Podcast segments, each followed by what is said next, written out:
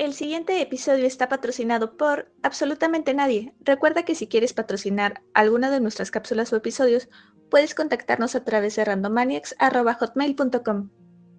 Antes de continuar, les recordamos que el siguiente podcast puede contener lenguaje inapropiado para ciertos grupos, por lo que se recomienda discreción.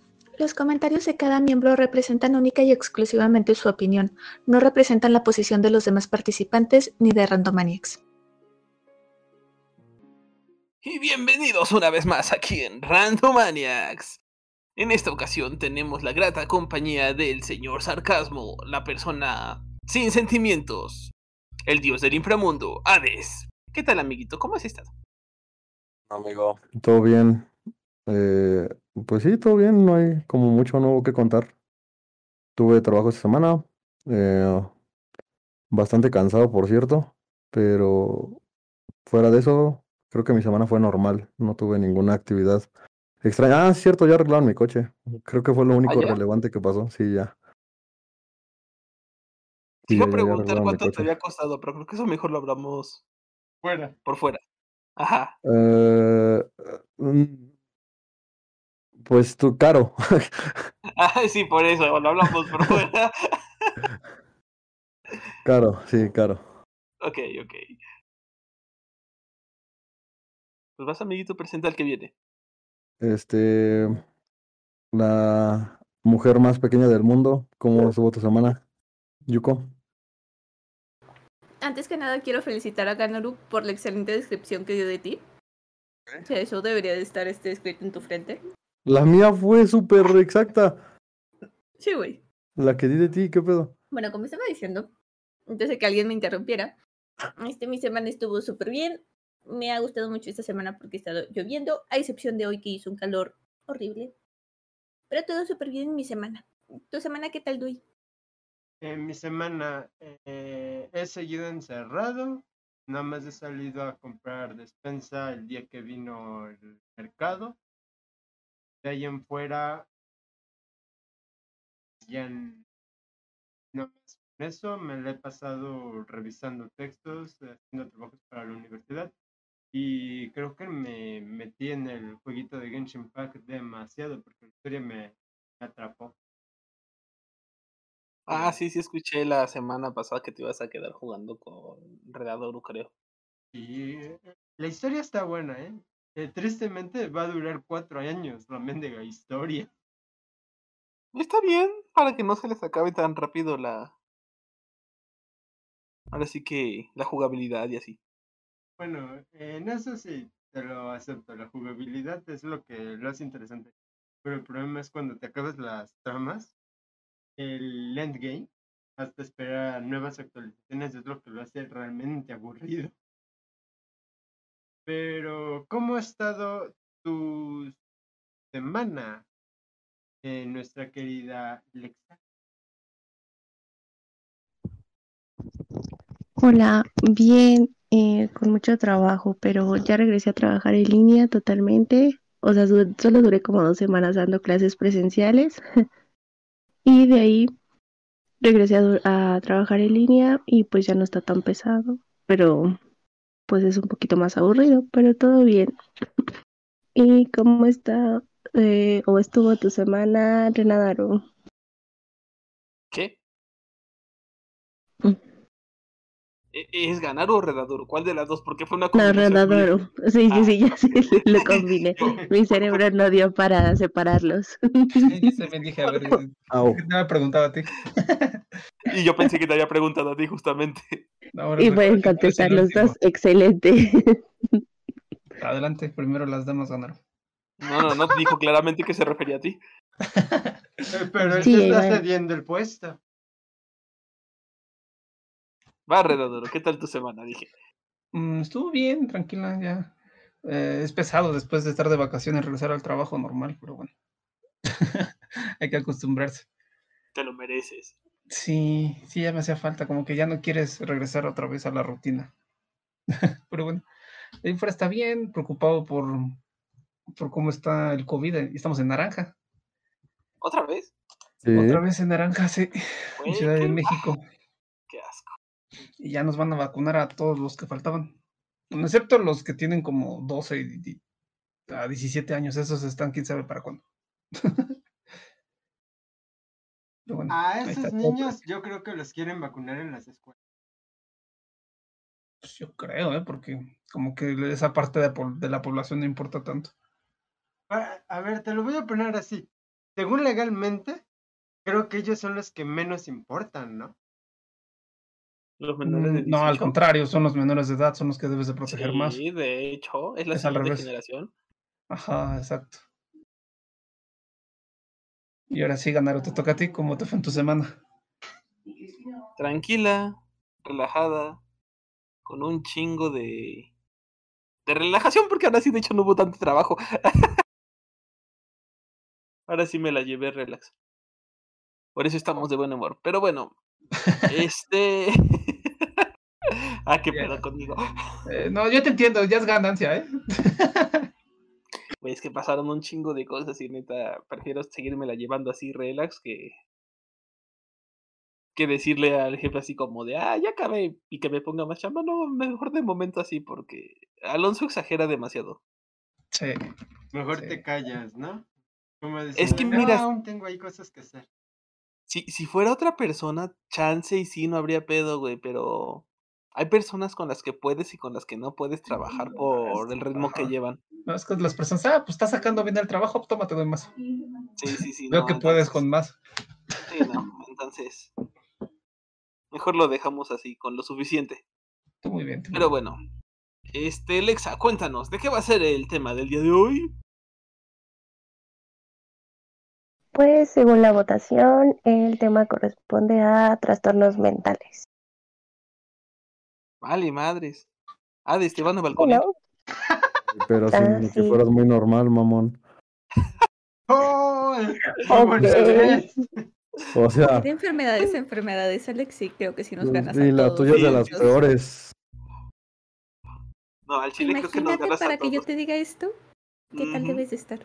Sí, sí, sí. Ok, tengo una opinión diferente, pero ok. ¿Has Cálmate. de la democracia? Aquí Sí, La respuesta fue opina. bastante tajante. Cálmate, yo tengo otros datos. Se mamó. Güey, si a Yuko Claro, no le dices nuestro nada es querido porque le señor tienes... cabeza blanca, ¿no? Ganaru, si a, si a Yuko no le dices nada es porque le tienes miedo. O sea, eso describe su nivel de enfermedad mental, güey. O es sea... porque yo sí respeto. Ah, sí, ahora sí se le llama al miedo. Yo sí Yo quiero juraría seguir que es porque viviendo. tiene muchísima tela que cortar contigo, pero bueno. Eh, sí, ajá.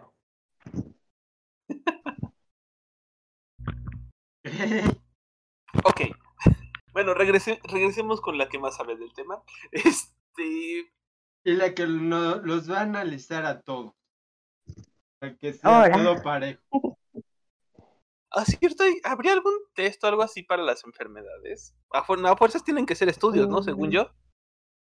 Sí, a fuerzas tienen que ser estudios médicos. Eh, obviamente se pueden acompañar de pruebas proyectivas, pruebas de personalidad, que fortalezcan un poquito la parte de los estudios médicos.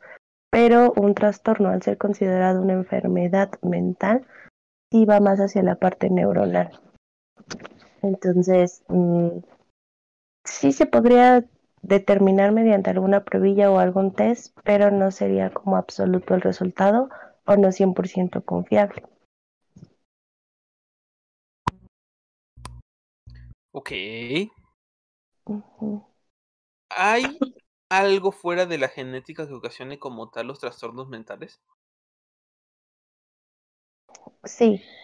Em, pues se supone que son los traumas que tuviste en algún momento de tu vida lo que puede detonar. Eh, pueden existir ya en tus genes o en tu ADN, por ejemplo, que algunos son hereditarios, entonces pueden ya existir y no ser detonados hasta un determinado evento o hasta un determinado momento que los detone. Y, y algunos otros eh, pueden existir y la persona no saber que existen porque no hubo un evento detonante. O sea, ¿cómo? ¿Pueden existir como que pasivamente? Es lo que dijo. O sea, yo, Sí, podría estar, yo podría estar loco y hasta no tener este un evento como tal que lo detone sigo siendo una persona normal. Pues loco ya estás. Por eso dije entre comillas. Sí, de hecho se les llama eh, falso negativo, o sea, en variantes de diagnóstico es falso positivo, falso negativo, eh, verdadero positivo y verdadero negativo. Y el falso negativo, perdón, el verdadero negativo es aquella persona que tiene el trastorno pero no está enterada de su existencia porque no hay un evento detonante, pero ahí está.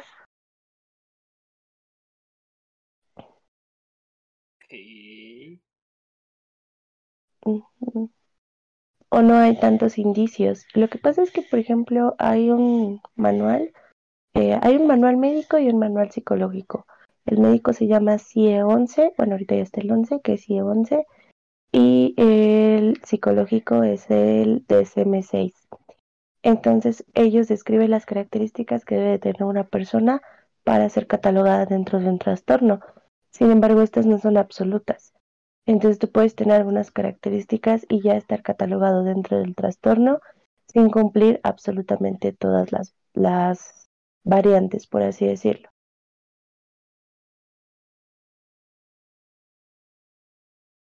Ok, entonces podría ser desde cosas muy absurdas como tener una rutina diaria, ¿no? Que siempre la hagas y la repites y cuando no la hagas te sientes con estrés o algo así. Y eso podría ser considerado como un trastorno. Sí, un trastorno obsesivo compulsivo. Ya el hecho de que tengas una rutina que no puedas romper ya no es sano. ¿Tienen alguna rutina que no puedan romper? O sea, que sea así de que tiene que hacerse tal cual. Y si yo tengo una rutina que quiero romper, pero la economía no me lo permite. Eso cuenta. ¿Cómo es eso? ¿Tomar el camión o Tu tomar el trabajo metro? no cuenta. Ah, ah, lo no siento. Ah, yo pensé que yo pensé que eso podía contar, lo siento. No, no, no, el trabajo no cuenta porque lo puedes dejar. Pero la economía no me lo permite. No, sí te lo permite, pero no quieres tener ese rango de economía, que es diferente. Exacto. Porque la economía no te va a decir, ay, no, no lo dejes, por favor. Pues ella sigue Ah. fluyendo. Pero Más bien quieres es que quedarte no en la quiere. calle ya es cosa que tú no quieres. Exactamente. El problema es que Exactamente, mañana ya no tienes techo donde estar, así que exacto. No, más bien rutina se refiere a rituales, como por ejemplo el bañarse, el, el horario para hacer determinadas cosas, al salir de casa. Por ejemplo, hay personas que antes de salir de casa tienen que hacer un ritual. Pueden llegar a tocar la manija cinco veces, a contar hasta cierto número, aplaudir, silbar, y si no lo hacen no pueden salir de casa. en serio. Entonces, más bien se refiere como a eso. Y sí pasa, o sea, eh, cuando uno ve en películas, eh, o sea, antes de estudiar psicología yo veía las películas y decía, ¿eso qué? No, eso no existe. Y ya cuando conoces personas que realmente lo hacen, por ejemplo, había una chica que no podía salir de su casa si no jugaba avioncito. O sea, tenía que jugar avioncito, literal, el juego de avioncito del piso, eh, del 10 al 1 para poder salir de su casa. Si la querían sacar de su casa sin jugar avioncito, era un estrés y un miedo terrible. Entonces, más bien se refiere como a esas rutinas, como el hacer cosas eh, de una, de cierta manera que no puedes ya modificar. Eso es muy Y común, ese- creo, ¿verdad? El obsesivo compulsivo sí es de los más comunes. Es uno de los trastornos más, más comunes que existen. ¿Y esto de dónde nace, Alexa? Me quedé con la duda de qué le habrá pasado para que haya tenido que ser jugar al avioncito. Mm, Pues realmente yo la conocí en- y no fue mi paciente. Yo la conocí en un centro psiquiátrico, en un centro de reintegración, y, pero no, no tuve como, eh, no me enteré del caso como tal, solamente sabía que hacía eso y de hecho estaba encerrada porque sus papás ya no podían con el nivel de obsesión que ella tenía. O sea, por ejemplo, ella se tenía que bañar antes de dormir y era un caos también, que a veces no había agua o no había gas o cosas así y ella no le importaba y llegó al grado de, de agredir físicamente a su mamá con una navaja porque no la dejaba seguir su rutina. Entonces por eso estaba en el centro. Pero eh, ¿de dónde surgen? No sé a qué te refieres, ¿de dónde surge el trastorno como No, tal? ¿de o dónde habrá surgido su trastornos? rutina no, no, de No, no, hacer no, el avioncito para Me que se haya preguntaba más en general, perdón, o sea, por ejemplo, dices que unas personas como esta juegan al avioncito, otras cuentan, otras silban. ¿Viene de algún trauma? O... o sea, como que lo Mm. asocian. Ajá. ¿A partir de qué se hace? Pues mira, eh, la mayoría de los trastornos pueden ser daños neuronales y ya eh, el hecho de cómo lo, reaccionen, por así decirlo, o lo relacionen en el tipo de rutinas que tiene, eh, depende mucho de las vivencias que hayan tenido. Y o pueden venir de un trauma en específico y de ahí se detona el trastorno. Igual, dependiendo del trauma, lo que ellos generan o la actitud que ellos generan. Por ejemplo, el hecho, yo, yo asocio a que la chica, el hecho de que haya sido el juego del avioncito, debe haber sucedido algo en su infancia relacionado con la época en la que ella jugaba ese, eh, pues ese jueguito, que sucedió algún evento detonante, alguna pérdida o algún momento eh, de frustración muy grande que no toleró y es porque lo hace repetitivo. Es como el estar eh, dándole una explicación todo el tiempo a algo que le sucedió. O personas que eh, sus familiares murieron de alguna enfermedad em, por un virus o una bacteria, tienden a desarrollar la parte de lavarse las manos todo el tiempo. Y no por existencia del COVID, sino todo el tiempo a lavarse las manos por el miedo a, a generar algún virus o bacteria, porque ya eh, tuvieron la experiencia de una pérdida a raíz de eso. Alexa, tengo una duda. Ajá. Eh, tengo, bueno, un- mi tío, eh, no sé cómo se le llama lo que tiene, pero haz de cuenta que él está sentado y todo el tiempo está acomodando cosas. Me- o sea, no puede ver nada fuera de lugar y todo lo tiene que dejar como bien cuadrado y bien simétrico y bien acomodado. Y si tú mueves algo, o sea, aunque sea un centímetro, otra vez lo vuelve a acomodar. Y por ejemplo, la servilleta, estamos comiendo y están las servilletas acomodadas de cierta manera. Si tú agarras una y se mueven las demás, las vuelve a acomodar. Y si agarran otra y se mueven las demás, las vuelve a acomodar. Y está todo, todo el rato está así. No puede estar en paz. Eh, A mi madrina Tiene- tiene lo mismo. Eh, es un trastorno obsesivo compulsivo. Les digo que es como el más común. Eh, es obsesivo y de hecho son personas en cuestiones empresariales bastante funcional. Son personas que funcionan muy bien a nivel empresarial porque siguen las reglas, siguen indicaciones al pie de la letra y eh, buscan soluciones exageradas para conflictos. O sea, por ejemplo, una persona que tiene un trastorno obsesivo compulsivo, tú le das una problemática y él te va a buscar 100.000 soluciones porque piensan en absolutamente todo. El problema es cuando lo tienen muy marcado y, y esta situación de que no pueden estar en paz con el orden se vuelve excesivo. Incluso, por ejemplo, tengo un paciente que todo el tiempo está limpiando, desde las 6 de la mañana hasta las 10, 11 de la noche, todo el tiempo está limpiando. Ha llegado a lavar su baño eh, cuatro o cinco veces al día. Entonces es como mucho, no hace otra cosa, de hecho no trabaja, eso ya se vuelve disfuncional una persona disfuncional, porque hay personas que tienen trastornos y son funcionales, y hay otras que tienen trastornos y que ya son a nivel patológico grave, que se vuelven disfuncionales, como este, este chico no trabaja, no hace ninguna otra cosa, porque todo el día está limpiando. Entonces intentó trabajar y no pudo porque él sentía que mientras él estaba trabajando, su casa se estaba ensuciando. Entonces, como en todo hay no niveles, ¿no? Eh, exacto, todos los trastornos van a tener un nivel. Por eso hay personas que tienen el trastorno y no lo identifican porque para ellos es supernatural. Volvemos al punto en donde una vez hablábamos de lo normal y lo anormal. Para ellos es supernatural su actuar y no pasa nada. Por ejemplo, mi papá siempre, siempre al salir de la casa así, siempre jala el zaguán tres veces. O sea, y lo jala fuerte. Él lo hace con la intención de, de ver que haya cerrado bien. Pero ya es algo que ha hecho por años y literal son tres veces. O sea, él sale y son tres veces. Entonces, eso puede entrar eh, como una derivada del trastorno o como una actitud perteneciente al trastorno obsesivo compulsivo, pero en un mínimo rango porque no, no repite alguna otra actitud o no tiene alguna otra rutina más que esa. Entonces son como actitudes características, pero no, no son consideradas como tal el trastorno. Pueden ser rasgos de personalidad, nada más, que es muy diferente.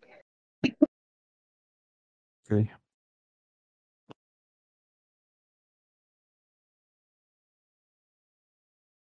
Mm, Este Pero entonces no tienen rutinas. eh, Yo sí. Pues yo cerrar la puerta, revisar que cierro la puerta de mi carro, ¿es como una rutina? ¿O es precaución? Yo, por ejemplo, no, yo también tengo eso, güey. O sea, eh, yo sé que mi carro no falla y que siempre cierran bien las puertas y todo, pero presiono el botón de la alarma y tengo que dar la vuelta alrededor del carro para ver que hayan cerrado bien las cuatro puertas, ¿sabes? No, no, no lo tengo así como tan marcado, güey, pero es algo que sí hago siempre. Por ejemplo, en la noche, eh, suena chistoso, pero si no tomo un vaso de leche, eh, no sé, siento que me voy a acostar incompleto. No me causa ningún problema, ¿no? Por ejemplo, si no hay leche, pues no, no tomo y ya, pero de preferencia siempre tengo que hacer eso. O si me levanté al baño, a veces me paro, eh, o sea, salgo del baño, me acuesto y me tengo que parar de nuevo a ver si cerré bien la llave del agua, por ejemplo. No me gusta hacer las cosas m- incompletas. Que no sé, no sé, ahora sí que Alexa que nos diga hasta qué momento la precaución se, con- se convierte ya en rutina. Cuando no lo puedes parar, ¿no? Según yo.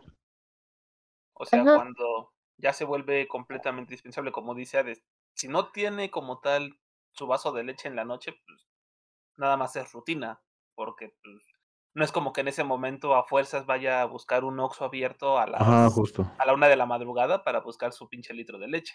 Ajá, no, no, no, o sea, si no hay no pasa nada, pero si hay, ta- tengo que hacerlo. Sí, sí, sí, entonces lo tuyo a final de cuentas es rutina. A- tal vez a punto de, tra- de transformarse en trastorno, pero todavía no llega tanto. Algo para diferenciarlos. Un trastorno tiene que ser repetitivo y por lo regular ya la palabra trastorno, perdón, es considerarte la parte de una enfermedad. Entonces hay algo que son cuadros, cuadros de personalidad, donde por ejemplo puedes tener estas rutinas, pero no son a ese grado en el que eres disfuncional o te ves enfermo, patológico, o ya es como grave. Entonces tú puedes tener eh, cuadros depresivos, cuadros eh, evitativos, cuadros histriónicos, cuadros limítrofes, cuadros disociativos de la personalidad, eh, cuadros obsesivos compulsivos, o sea, cuadros, pero no son trastorno porque no es algo que estés repitiendo todo el tiempo o algo que te haga disfuncional. Entonces solo son como rasgos de personalidad, pero no te hacen disfuncional. Te vuelves disfuncional cuando sí efectivamente, por ejemplo, tuviera que salir por leche o tuviera que eh, contar, por ejemplo, para dormirse o ir al baño tres veces a checar que, que cerró la llave y que no lo pudiera hacer de diferente manera, eso ya sería un trastorno.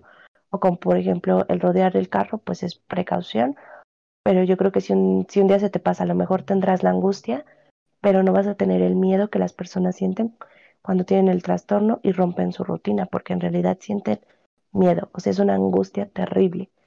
Y cuando solo sientes como esa sensación de, híjole, no revisé o, o el pendiente, pero no hay ese miedo, esa frustración, o el que ya no puedas hacer las cosas que estás haciendo porque no hiciste la rutina anterior, no existe. Entonces, perdón, no sería considerado otra. Hola. Hola. Se silenció, supongo que fue sin querer. Ah, ok, ok.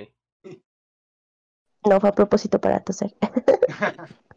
Ah, es que fue de forma muy abrupta, fue así como que, ok, se Sí, perdón, perdón, es que iba a toser muy fuerte y no quería espantarlos un poco. Ok, no, no pasa nada. No te preocupes.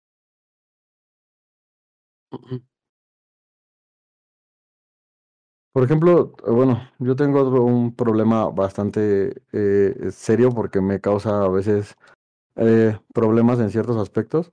Eh, no problemas graves, pero, pero digo, a alguna gente le incomoda. Ah, bueno, algunos de aquí ya convivieron conmigo en algún momento y supongo que se dieron cuenta que soy muy ansioso y todo el tiempo me estoy moviendo la pierna o la mano o algo, güey. No sé si se te diste cuenta tú, Ganaru, o Yuko, que son los que me conocen. sí.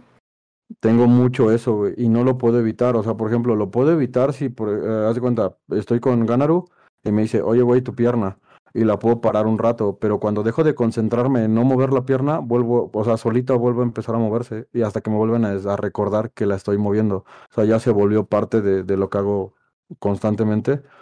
Y este, digo, no me causa ningún problema fuerte, o sea, no me ha hecho disfuncional ni nada, pero sí es Pero un rasgo que sacado de clase tengo. por eso.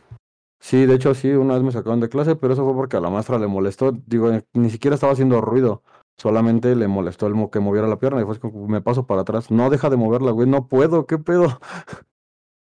Eso Pero sería más eso como hiperactividad, ¿no? es lo que iba a decir, exactamente. Sí. Eso es hiperactividad, ¿no? Sí, tengo un, un problemilla con eso. No sé cómo se llame, digo, Lexa sabrá más que nosotros. En su momento me dijeron que era ansiedad, y no sé qué sea exactamente. Es ansiedad. Ok.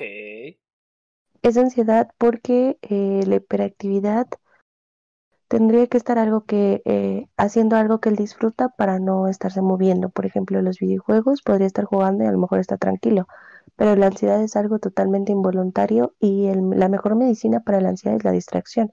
Entonces, si dice que cuando lo hacen consciente del movimiento lo puede dejar de hacer, es ansiedad. Sí, porque de hecho, aunque me distraiga con lo que me gusta, por ejemplo, cuando estoy jugando, aún así sigo moviendo la pierna, o sea, es todo el tiempo.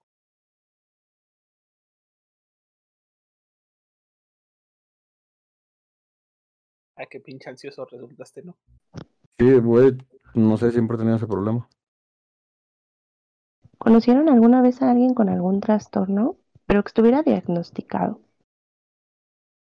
No, Mm, diagnosticado no, solamente lo mismo que decía este Hades de su tío, pero yo con mi madrina. Dirá que sí, pero no sé cuál es, no sé si por ejemplo la esquizofrenia cuenta como trastorno mental. Sí, es ¿no? uno también de los más comunes o más populares. Yo unos sí, muy raros, pero sí, ese es común. Popular gente, pero raro en pacientes, ¿no? Sí, tengo una De tía hecho, es difícil de detectar. tiene eso de esquizofrenia. Creo que creemos que se, sí está diagnosticada y todo. No me recuerdo, no me acuerdo si tenga más cosas, porque por ejemplo les cuento. Este, ella mm, odiaba a la actriz Thalía, pensaba que mi tío se había ido con ella.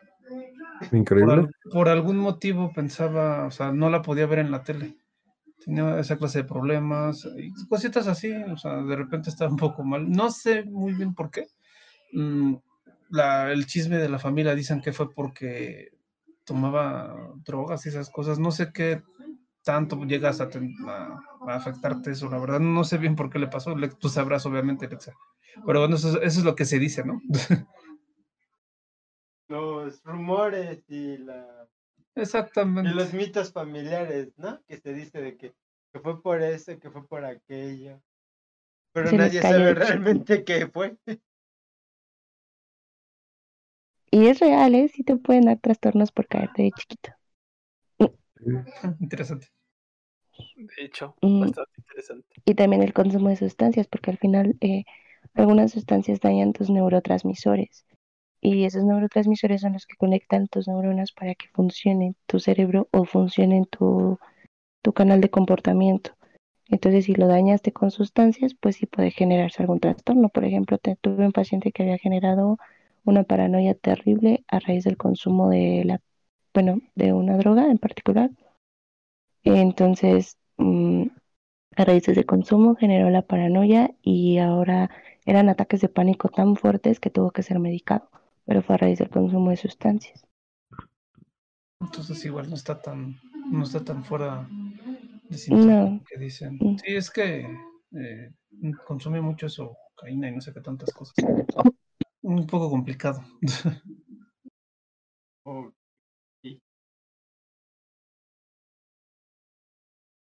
De hecho, suena complicado.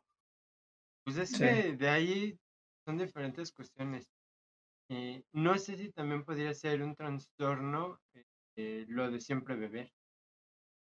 Siempre beber en las tardes. El de O sea, siempre alcoholismo, ¿no? beber, o sea, Ah, sí, beber de por- tomar, Ajá, tomar, o sea, tomar alcohol.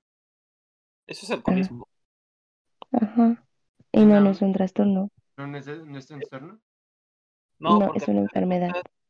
Bueno, al menos según lo que yo entiendo es porque la bebida a final de cuentas tiene el químico que te vuelve adicto a ella, entonces no es como tal que se haya generado un problema en tu cerebro, sino que todo tu sistema ya te está pidiendo ese químico como tal, o sea, ya es una necesidad, ya es una adicción.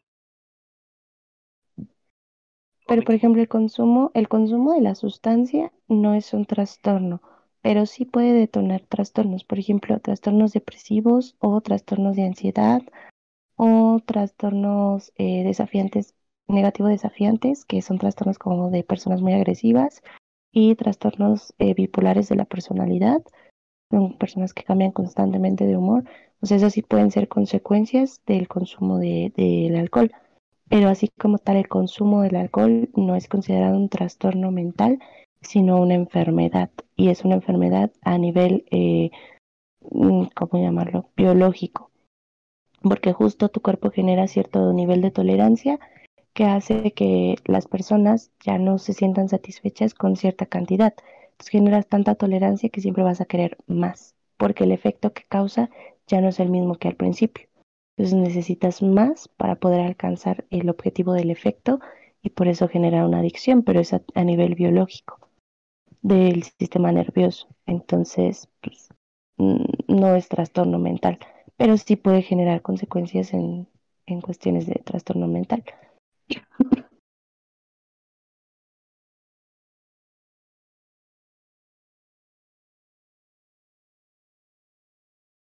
Una pregunta, ¿Hay gente que tiende a tener más trastornos mentales que otros? Son como que un poco más este, frecuentes a caer en algo así.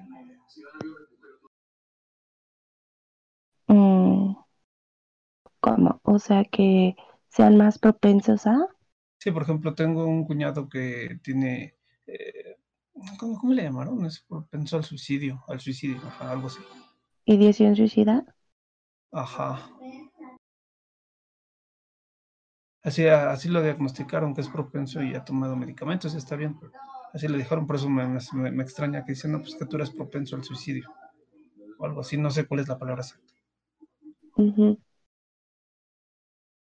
Por eso pues tenía esa idea de que hay gente que tiende más tendencias a, tener algún trastorno que otras.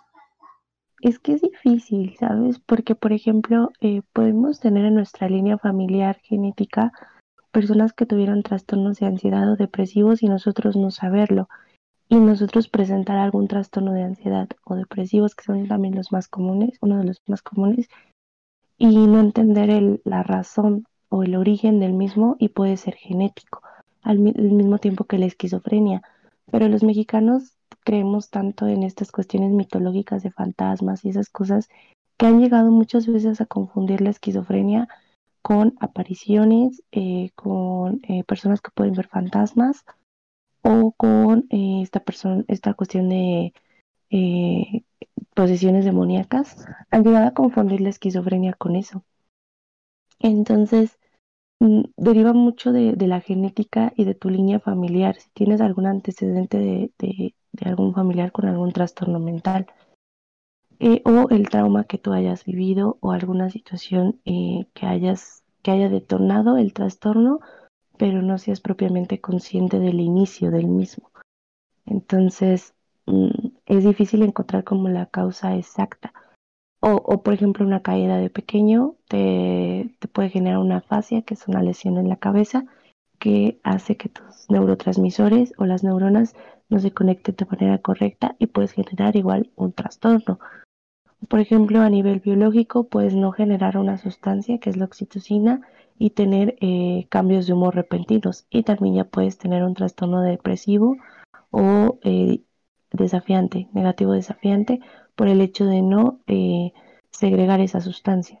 Entonces, es, es, como muy difícil el origen, mm, encontrar el origen o, o más bien generalizar el origen de los trastornos porque depende mucho de las personas y, y sí, obviamente hay algunas que son un poquito más vulnerables. De hecho, se puede clasificar que, por ejemplo, los hombres son más vulnerables a la depresión. Interesante. Eh, y las mujeres son un poquito más vulnerables a la cuestión eh, disociativa de la personalidad, a construir personalidades múltiples. No tal cual como la película Fragmentado, pero sí a generar personalidades alternas. Y, por ejemplo, los hombres tienen más tendencia también a eh, el suicidio por estrés y las mujeres no llegan a culminarlo, pero tienen más, eh, estadísticamente, más intención de. Entonces, mm, sí hay un, como una variante en eso. Creo que dije cuñado, ¿verdad? Pero no, no es mi cuñado, no es nada mío. Estoy pensando, estaba pensando cuál es mi relación. No, este no, no es mío, o sea, es el, el hermano de, de mi cuñado, no es nada mío. Tengo entendido. No, de hecho, no. Excelente. Hay un, hay, hay un trastorno que hace que las personas familiaricen con otras sin ser nada de ellos, ¿eh? Interesante, ¿no? Creo que eso se le llamaba empatía, creo que se le llamaba empatía. Eh, eh, ya nos está diciendo de que también es un trastorno. Ten Me cuidado. recuerda. Sí, sí, es que, es que eh, de seguro estudiaste mucho a Freud y todos estamos loquitos. No creo. Bueno, es lo que creía Freud. Bueno, bueno, no Eh, creía, Freud sí estudios, creía porque ya me reclamaste una vez por eso. Los estudios que hacía Freud. Gracias. Ya, pensé que ya ibas a hablar otra vez de mis leyendas, mitos, historias, ahí, del horóscopo ¿no? del diablo, mis creencias. No, No, en realidad no soy partidaria de de. Aries que digan eso del horóscopo. Sí, no, no, no sigo mucho a, a Freud, no, no soy muy partidaria de sus teorías. Por curioso que diga, eh, lo curioso de eso es de que mucha gente este, dice Freud esto, Freud aquello, Freud esto, otro. Ya siento que eso es una obsesión de la gente por Freud. Sabes, yo he llegado a pensar que no es obsesión por, por Freud, sino que no tienen eh, otras fuentes. Entonces, hablar de psicología es como, ah, menciona a Freud porque es el único que, que puede ser fundamentado y que todo el mundo conoce. Yo he llegado De a hecho, considerarlo. Es el que me enseñaron en la preparatoria, qué culpa. Ajá, de hecho, Ajá, exacto. con Piaget, tal vez. Y eso que tenemos preparatoria todos, imagínate. Sí, igual yo recuerdo que, eh, y eso lo digo, de recuerdo, que cuando nos hablaron de psicología y cuestiones así, era Freud. Nunca hablaban de nadie más. Y ahí es donde yo me quedaba. Entonces, él fue el único que se dedicó a investigar los comportamientos psicológicos de la gente. No hubo más personas, él es el único. Es que sí es como la base. Ajá, es más bien como que el más común. Es el padre Y de el él. más famoso, ajá. De hecho, perdón. Ujú. Pero pues no, hay un montón de personas y personas que tienen unas teorías bastante interesantes que vienen a desbancar totalmente las de Freud. Pero la gente se casa mucho con sus teorías por ser el padre de la psicología. Pero hay teorías de Freud que son, eh, por ejemplo, un tanto absurdas, como la cuestión del hipnotismo fue descartada totalmente. O manejaba mucho la hipnosis y esa fue una teoría descartada y actualmente ya no se utiliza o se considera pseudociencia. Y la psicología pues ha luchado por ser ciencia, aunque digan que es mito y, y leyendas y esas cosas, pues ha luchado por ser ciencia. Más bien Entonces, que ya es ciencia mejor. ya, Creo que, creo que el problema que tienen por eh, de la razón por la cual no lo quieren considerar este como ciencia es porque no, no es repetible, ¿no? Sus experimentos. Es que el nivel de confiabilidad eh, es muy bajo. O sea, la confiabilidad es justo eso, el que puedas repetir una prueba o un, experimento y siempre obtengas el mismo resultado, como en la física o en la química eh, o en la medicina. Aquí, como estás tratando con seres humanos, que cada uno maneja una subjetividad diferente, tiene una manera de pensar, o incluso hay subjetividades colectivas de acuerdo al contexto y las costumbres, entonces pues ya no se vuelve tan confiable. El rango de confiabilidad es muy bajo y puede modificarse de acuerdo a muchos factores sociales. Entonces por eso es que eh, cuesta trabajo que sea una ciencia o que llegues como a la parte absoluta de.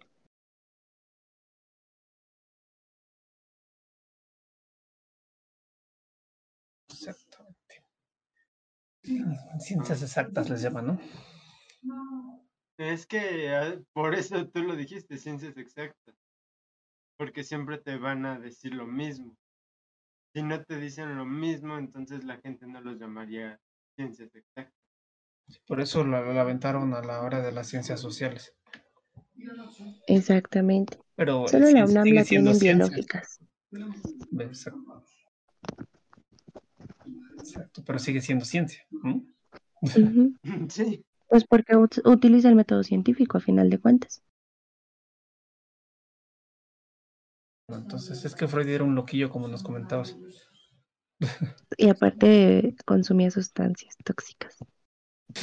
Eh, No, yo creo que ese era. chisme no me lo sé, ¿qué consumía? Ah, ¿qué- qué- Fumaba, fumaba, literal, fumaba cocaína. No la inhalaba, la fumaba. O sea, la, la, mm, ¿cómo decirlo? La piedra en bruto la cocaína, eh, como, el, como el cristal, lo fumaba. De hecho era cristal, ¿no? Es, es cristal. Mm, pues no sé, la verdad desconozco. Hagámosle caso a la persona de, de Iztapalapa. Sí, entonces era cristal. Adiós, ¿nos quieres dar una explicación entre la diferencia del cristal y la cocaína? Este, no, no quiero, pero Eh, no, de hecho no la sé. que O sea, no, no sé exactamente cuál es la diferencia, pero sí sé que eh, el, el cristal es un derivado. Eh, primero es, se hace la cocaína, si no me La entiendo mal. Ajá, y la eh, y después el polvo y el, ese polvo se puede transformar en cristal y el cristal es lo que se fuma. Mm, Ok. Bueno, eso consumía Freud. Si no entiendo mal, yo nunca consumí cristal, pero tengo amigos que sí. no lo sé. Considerando tu nivel de. De vandalismo. Ajá, sí, sí, sí. De vandalismo y todo lo que sabes al respecto, parece decir lo contrario. Mm, No, ¿recuerdas o sea, sí, eh, en algún momento sí consumí otro tipo de sustancias, pero eso nunca, güey. Técnicamente el alcohol es una droga. Técnicamente también la nicotina, es- o sea, y la venden. Hasta los medicamentos. de hecho, Que todos andamos tan, no, no, andamos, andamos Sí, así. porque la, la OMS considera que la droga es cualquier, ay, vénganse, cualquier sustancia que introduzcas a tu cuerpo que sea externa o ajena a él. Eh, de hecho, también es, también puede ser sustancias internas, ¿no? Porque tengo entendido que, mm, por ejemplo, personas que practican deportes extremos por el hecho de la adrenalina que se genera al practicarlos, también se hace adicción. Sí, es Tengo que todo, todo genera adicción porque hasta la comida es una sustancia externa a tu cuerpo o, o ajena a su naturaleza. Exacto. Entonces, pues también esa genera adicción. Ahora también el uso del celular se le llama nomofobia a la adicción al celular. Eso lo tiene mucha gente y de mi familia, es. Creo que que eso se va a volver súper común. Eh, Eh, la es que- característica principal es que alucinan que está sonando o que o siempre que lo ven tienen que revisar si no tiene un mensaje o una llamada. Oh, oh. Es, es que, no sé, por ejemplo, en mi casa sí hay personas con una adicción muy cabrona al, al celular. Yo creo que todos usamos el celular bastante en, a lo largo del día, pero, por ejemplo, yo soy de las personas que si voy a comer, no celular, si voy a estar platicando con mi familia, no celular, si voy a ver una película, no celular, o sea, hay cosas que no me gusta ni siquiera que esté cerca, o sea, cuando llego, cuando llegaba, llego de trabajar, bueno, cuando estaba trabajando presencial, llegaba de trabajar y aventaba el celular en la cama y era no tocarlo hasta la hora de dormir para poner mis alarmas y se acabó. Eso Entonces, qué nunca um, contestas. Sí, es que, es que es justamente, sí, sí es por eso, güey. O sea, por eso a veces no contesto, porque me da hueva tener el pinche teléfono en la mano, me, me, no sé. Y más cuando estoy conviviendo con otra persona, o sea, de forma presencial, se me hace de súper mala educación estar con el teléfono si tienes otra persona enfrente esperando a que hables con ella, ¿sabes? Se me hace de súper mala educación eso. Y por ejemplo, mi mamá y mi tía tienen esa maña, que les estás hablando y están como idiotas con el, o sea, te- ella estás en la plática y tú sigues la plática Y están como idiotas con el teléfono y ya de repente agarran y vuelven y dicen, ¿qué estabas diciendo? Y así, "Ah, ya, abranse de aquí, o sea, ya, mejor me doy la vuelta y me meto a mi cuarto.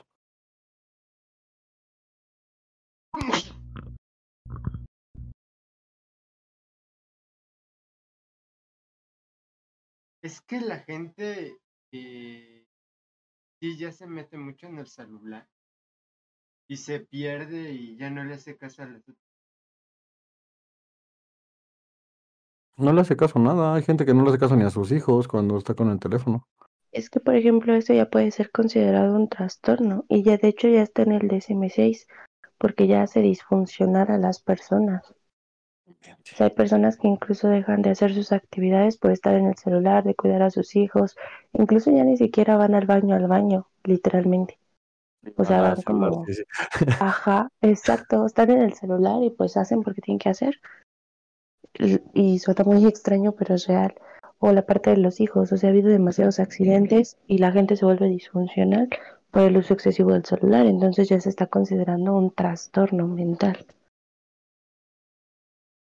Sí, y por ejemplo, eso que dice del baño sí pasa. Por ejemplo, a mí me ha pasado con mi tío que también de repente es muy vicio del teléfono. Él como que lo agarra por temporadas y luego lo deja y luego lo vuelve a agarrar y así. Pero de repente también se metió al baño y estaba con el teléfono y era de que, por ejemplo, yo ya me tenía, en ese tiempo trabajaba en la tarde, o sea, que ya me tenía que meter a bañar para irme a trabajar.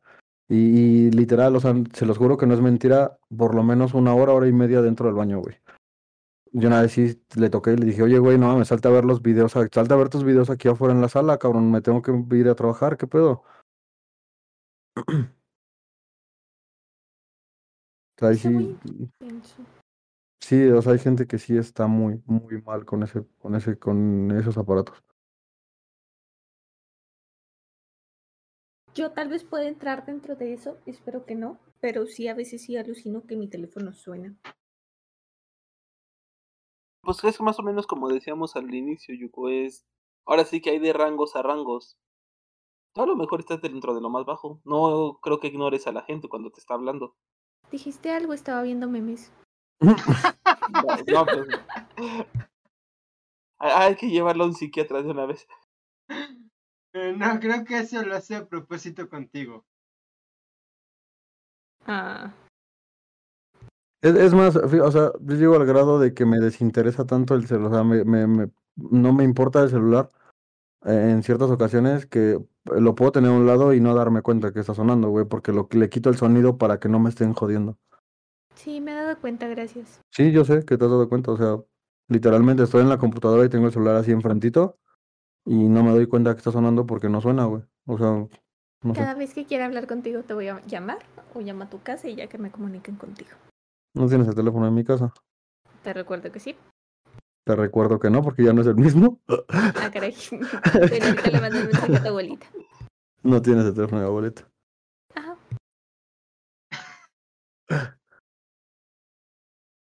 Ok.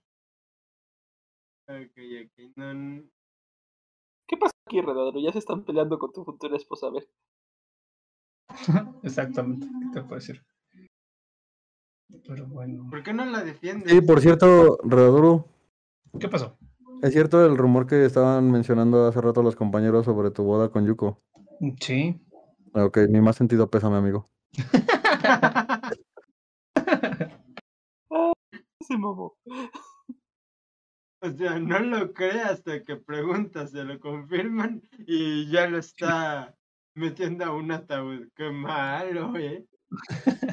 y eso que va a ser en agosto, creo. No sé qué se refieren, si yo soy un amor de persona. Iré preparando mi ropa negra para agosto, pero, amigo.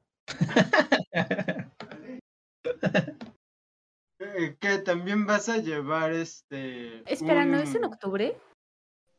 En octubre, sí, en octubre, no pasa nada. ¿Cómo lo dices como si fuera el mismo mes? Sí, octubre, agosto, lo mismo, no pasa nada. Ah, igual, que son dos meses, que son dos meses. Suficiente Ay. para, para juntar el dinero, ¿no? Sí. Sí, pero de COVID. Mi más sentido pésame. eh, espero que tengas más, bueno, que puedas terminar el año después de esa boda. No tengo nada más que decir, güey. No te conviene decir nada más aparte de eso. Sí.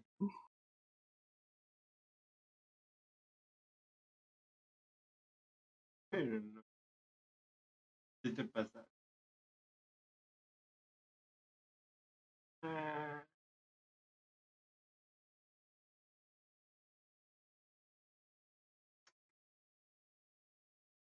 Y regresando al tema de trastornos, ¿no es también un trastorno el de personalidad múltiple? Sí. ¿Por qué luego la gente dice que no es cierto? ¿Que no es cierto el trastorno? Ajá, o sea, yo he oído que dicen que que hay personas que afirman que ese trastorno de personalidad múltiple no es cierto, que es, fa- que es mentira, que es Se te traba la voz. No, ¿Doy? ¿Eh? Se te trabó la voz. Trabaste, doy. ¿Qué? Pero completo, güey. O sea, no se te Uy. entendió nada. Miren, Creí que solo Eh, había sido yo. Mm, lo que sucede es de que yo he oído de personas que dicen que el trastorno de personalidad múltiple no es cierto, que, que no se puede dar, pero hay otras personas que dicen que sí, así de que no ten- tengo mi duda de si este trastorno podría ser real o en realidad nada más es un pleito entre los eh, psiquiatras para determinar si es verdad o no.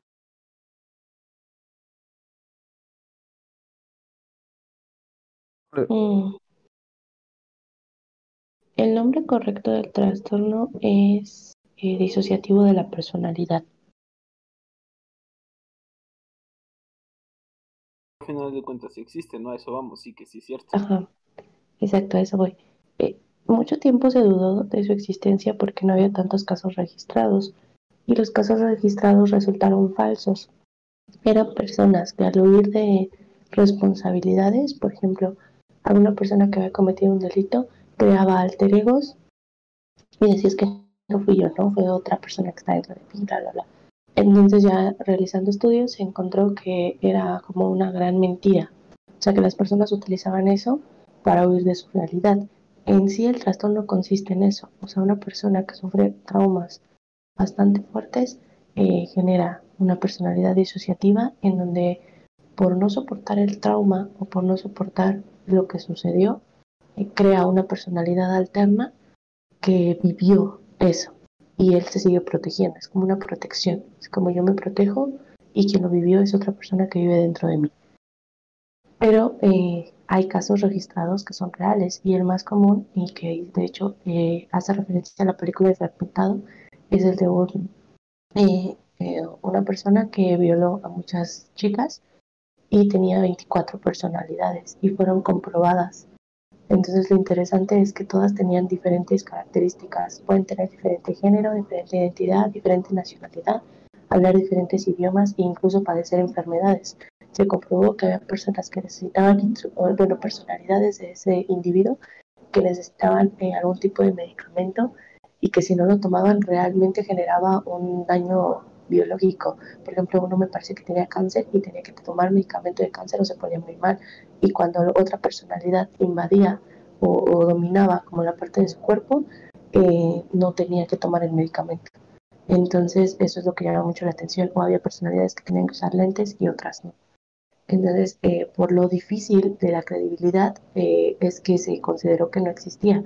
Pero sí está, por ejemplo, en los manuales de, de CIE 11 y el de CMSIS como disociativo de la personalidad.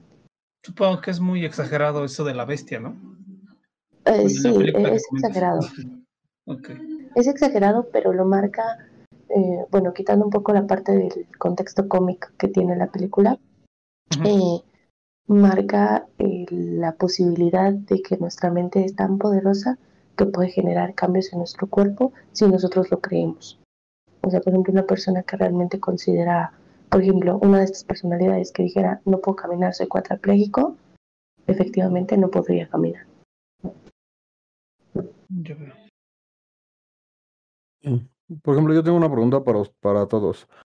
Eh, ¿a alguien de ustedes le pasa que habla consigo mismo? O sea, cuando tiene algún conflicto, por ejemplo, en el trabajo, vamos a suponer, y para solucionarlo, ¿hablan con ustedes mismos? Yo espero que eso sea normal. Sí, es normal. Bueno, no, no sé, no sé qué tan normal sea, pero es muy común, porque conozco muchas personas que lo hacen, yo lo hago, Sí, yo y la verdad me ayuda un chingo, porque en el trabajo sí es como que me pido opiniones a mí mismo y me contesto, ¿sabes? O sea, de sí, sí puede ser por esto, no, no puede ser por esto, y, y no sé. Depende, por ejemplo, yo tengo dos nombres y digo, Iván, ¿cómo estás, Eduardo? Cosas así, eso ya no es normal. Ok, no, no, no, no, no, no, me, re- No, me no tan así, refiero- ok. Ajá, no, no, no tan así, pero, pero me refiero, a, por ejemplo, cuando tienen algún tipo de conflicto, eh, vamos a poner, a mí me llaman y me dicen, oye, hay este problema con un servidor, por ejemplo, de lo que yo trabajo, y de repente me empiezo a preguntar, ¿es, pues, ¿será por esto, será por lo otro? Y me empiezo a contestar a mí mismo y es la, mi manera de llegar a una solución. Pues, técnicamente es pensar en voz alta, ¿no? Mm, No es. mm, eh, Eso no es este un monólogo propio. No sé qué sea, la verdad, o sea, yo lo hago, pero no sé. Pero sí cómo es normal, sí entiendo tu punto. este, Mientras no, no sé, no sé si tengas otro nombre, digas, Hades, ¿cómo estás, Hades? No, pues acá estamos bien, Hades. ¿Y tú cómo andas? Y mientras no sí hables puedo- contigo mismo. escuché que eso es...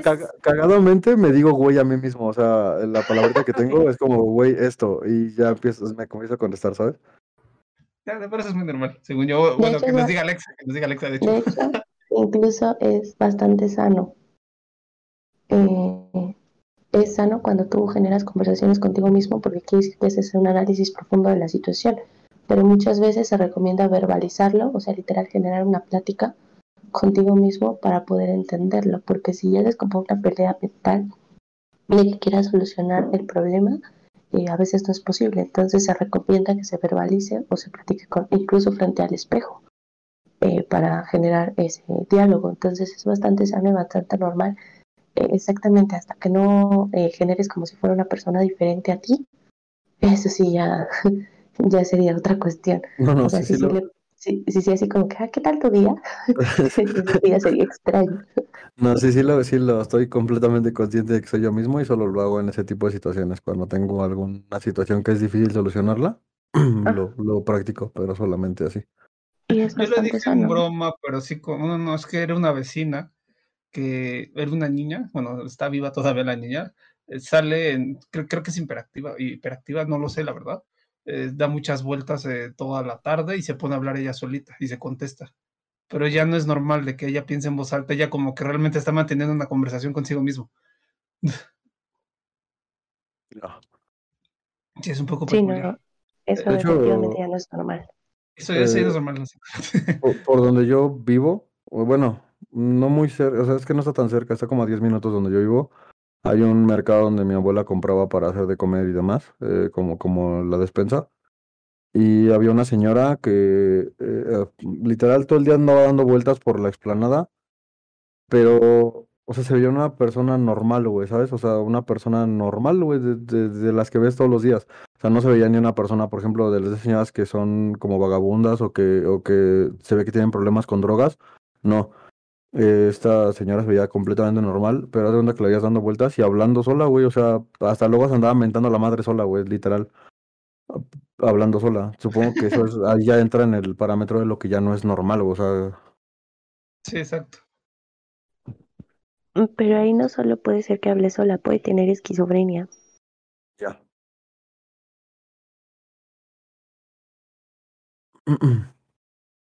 Sí, eso, ¿Decías? eso- eso es lo que me Antes- refiero. sí. Este, Alex, antes decías que no era tan fácil como tal detectar la esquizofrenia. ¿Eso de qué dependería? Eh, es que son varios factores, porque mira, la esquizofrenia, tal cual la definición, son delirios sistematizados en donde la persona eh, visualiza, eh, son sistematizados porque llevan un orden, entonces la persona visualiza ciertas eh, situaciones, pueden ser figuras, pueden ser animales, pueden ser personas, pero las eh, alucina constantemente. Hay una constancia en la alucinación. Eh, es difícil detectarlo eh, porque somos personas que creen en cosas mitológicas. Entonces, por ejemplo, a mí me tocó un niñito que tenía esquizofrenia. Es muy difícil la esquizofrenia infantil, pero a mí me tocó un paciente que llegó con esquizofrenia y los papás estaban más orientados por el contexto cultural que tenían a que lo que tenía era un eh, demonio que lo estaba siguiendo. Incluso sometieron al niño en dos ocasiones a un exorcismo. A mí eso me sorprendió muchísimo. Cuando yo les dije, posiblemente tenga esquizofrenia y hay que hacer estudios neurológicos para verificarlo, ellos se negaron y prefirieron realizarle un exorcismo por primera vez.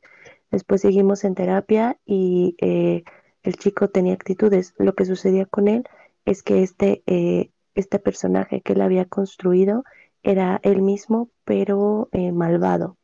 Entonces le decía que tenía que, por ejemplo, agredir físicamente a las personas. Entonces el chico, cuando tú platicabas con él, tenía 11 años, cuando yo lo conocí, eso fue hace tres años, eh, obviamente dejaron de acudir porque ellos seguían aferrados a que era algo demoníaco.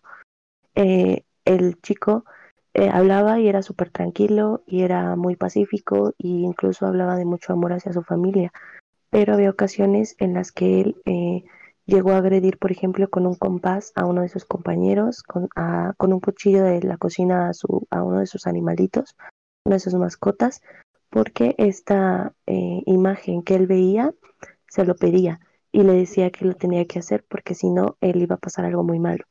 Entonces él lo, hacía y, yo siempre alegué que él tenía esquizofrenia por los delirios que tenía, pero mm, la familia se aferró a, la creencia de, una cuestión demoníaca. Incluso a mí me hicieron dudar en algún momento que lo fuera, porque vivimos en un contexto donde suceda bastante.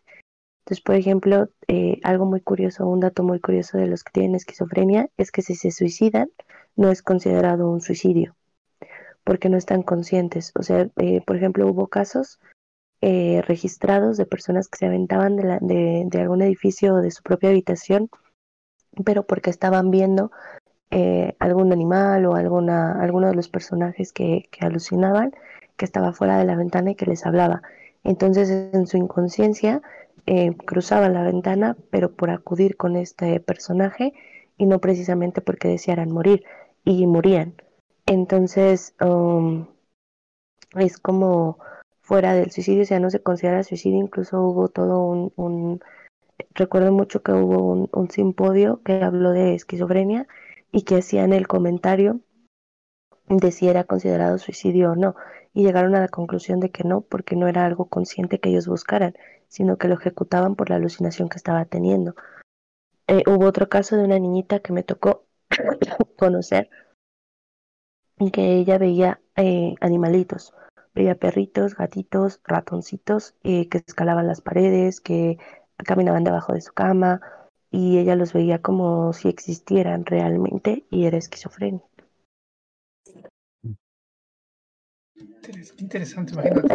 Yo pensaría que lo normal es que alguien piense que tenga ningún problema psicológico o algo, ¿no? Que esté eh, exorcizado o algo, que tenga al chamuco allá adentro.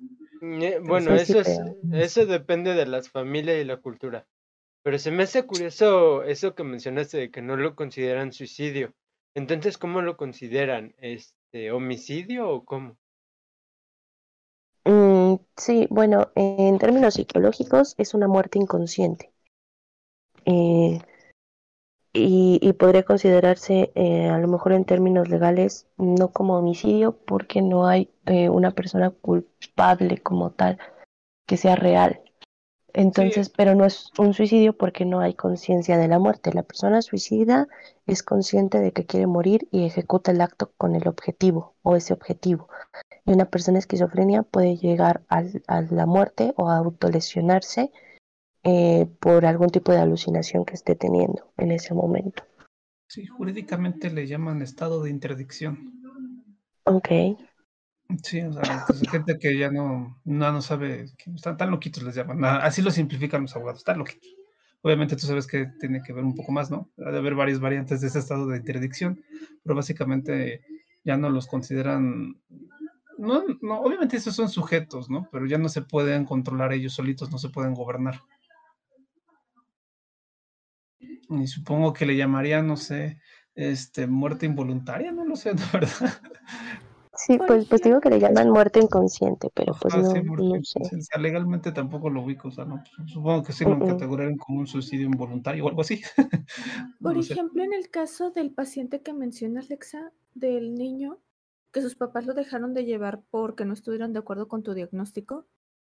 Y si el niño le llegara a pasar algo por, por esta enfermedad que tiene, se podría considerar como, como que sus padres tuvieron que ver con, con su muerte. Negligencia parental, me imagino. Sí, pero es, es difícil eh, porque, por ejemplo, yo puedo dar eh, los diagnósticos, por ejemplo, puedo dar un diagnóstico, pero al final yo no soy médico, soy psicóloga, entonces no puedo generar estudios a nivel neurológico, a menos que tuviera una especialidad en neuropsicología, y aún así necesitaría el apoyo de un neurólogo como tal. Entonces, como no hay un documento probatorio del trastorno más que mi palabra, que no está totalmente fundamentada por los requerimientos médicos que se necesitan para el diagnóstico, a lo mejor ellos podrían protegerse en que el diagnóstico es erróneo o fue erróneo. Entonces, eh, si ya existiera un diagnóstico como tal eh, por un médico que ya estuviera comprobado 100% que la persona tiene esquizofrenia y los padres no siguieron el tratamiento por esta creencia demoníaca, sí sería entonces una situación culposa. No sé cómo lo manejen, eh, Iván, pero, pero yo creo que sí habría una situación culposa si ya hay un diagnóstico como tal. Sí, existe la palabra homicidio culposo. Supongo, supongo que colaboraría ahí. Aunque eso también es como por algún choque automovilístico. No sé si se equiparará algo similar. Pero bueno. Sí, supongo que sí. Es más culpa de los padres, obviamente, porque son, eh, en este caso serían los tutores legales, así que la culpa va para ellos porque están actuando a nombre de él. Y si no hicieran las medidas, pues, no sé, dudo que alguien les haga algo, la verdad. no, pues no. No, porque pues, ¿quién, en primera, quién se hace?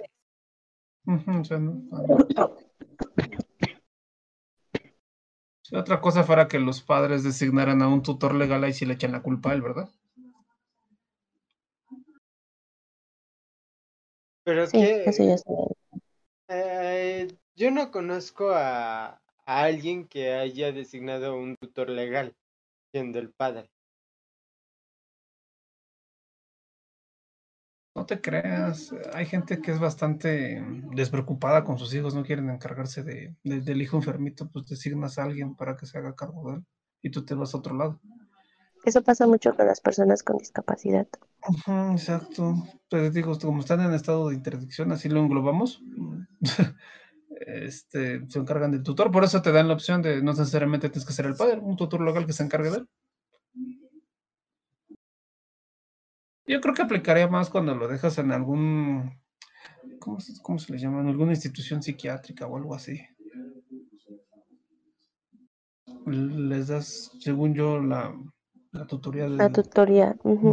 se encargan de él. Este es como que el, caso más, más frecuente que veo, más posible. Ahorita que preguntó Alexa que si habíamos convivido con alguna persona que se hubiera diagnosticada, me acordé de ah, cuando andaba como en mi pleno tiempo de desmadre, eh, teníamos un amigo, güey, que de la nada se ponía bien agresivo, güey.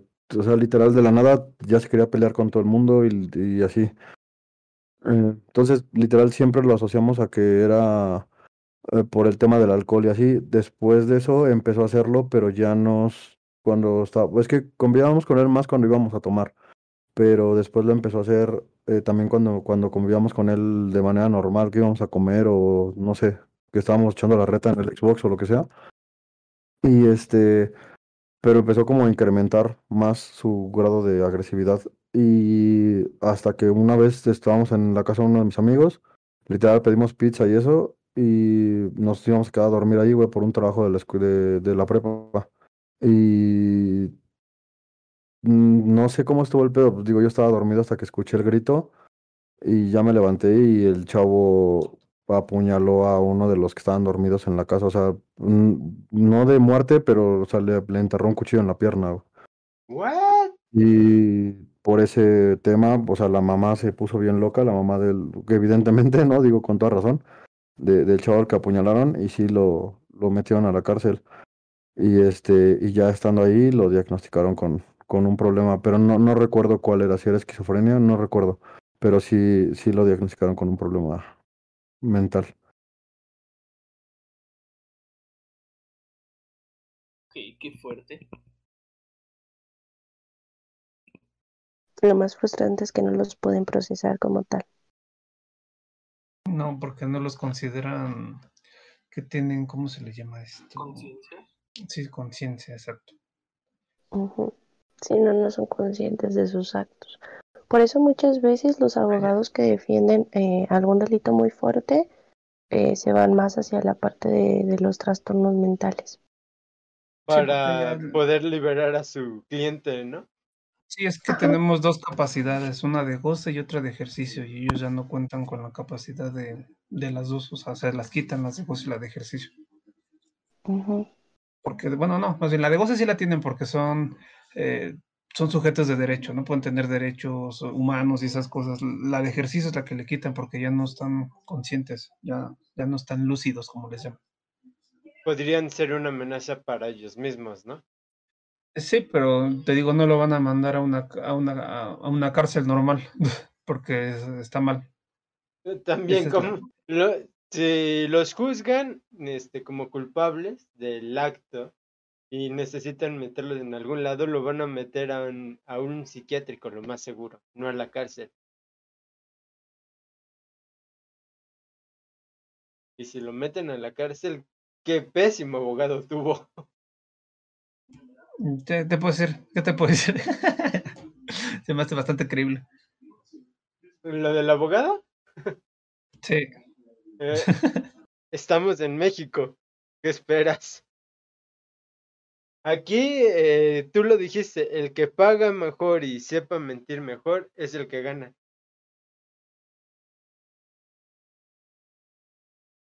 Sí, es como un. No sé como principio. Dicen: más vale un arreglo malo que un pleito largo. Quieren Mm, hacer las cosas así también. Una solución rápida. Y a pesar de que la persona pueda tener cualquier problema o no, o no tenerlo, se van por esos métodos fáciles y rápidos. No sé, siento que en ese tema de, de los que estudian derecho y eso, que, que se convierten en abogados, eh, digo, co- con todo respeto a, a la profesión de Iván, güey, yo siento que sí, muchos abogados necesitan no tener escrúpulos para poder ejercer su carrera, ¿sabes?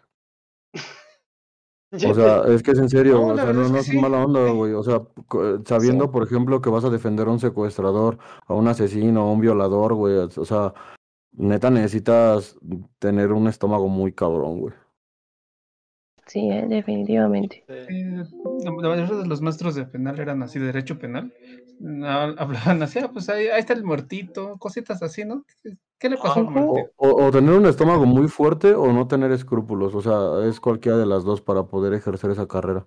Sí, se vuelven muy insensibles. Insensible. Ajá. Esa fue la no. razón por la que no la continué. ¿Ya de tú estás perfecto para esa clase de trabajos?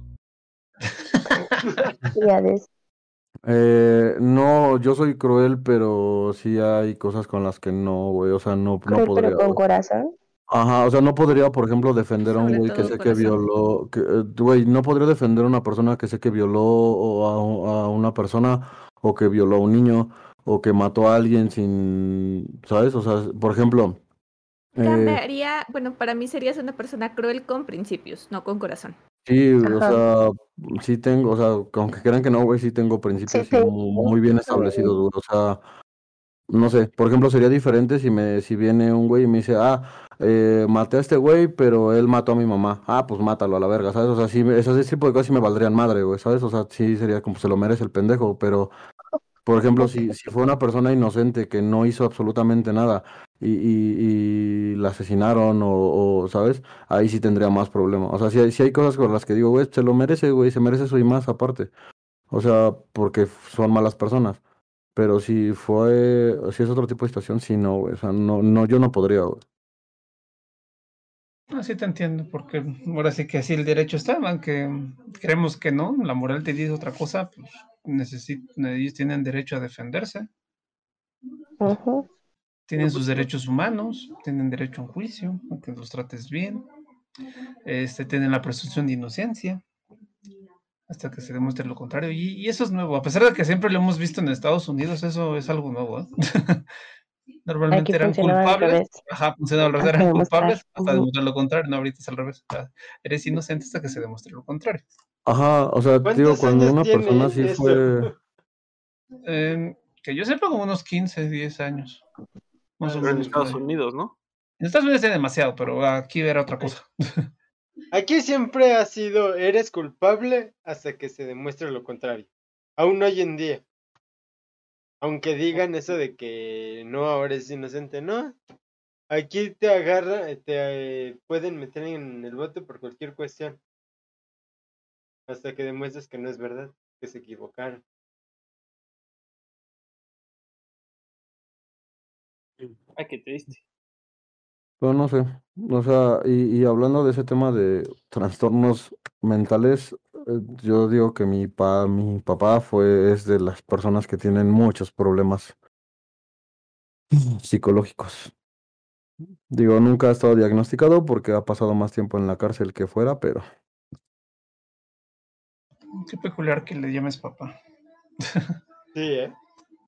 Sí, también me llama la atención. No quisiera, pero si, o sea, si les digo Enrique, no van a saber qué parentesco tiene conmigo, ¿sabes? Entonces necesito explicar. pero la persona que me dio la vida. Progenitor. Eh, la verdad es el donador de semen. mucho tiempo lo. Esa palabra no está viendo.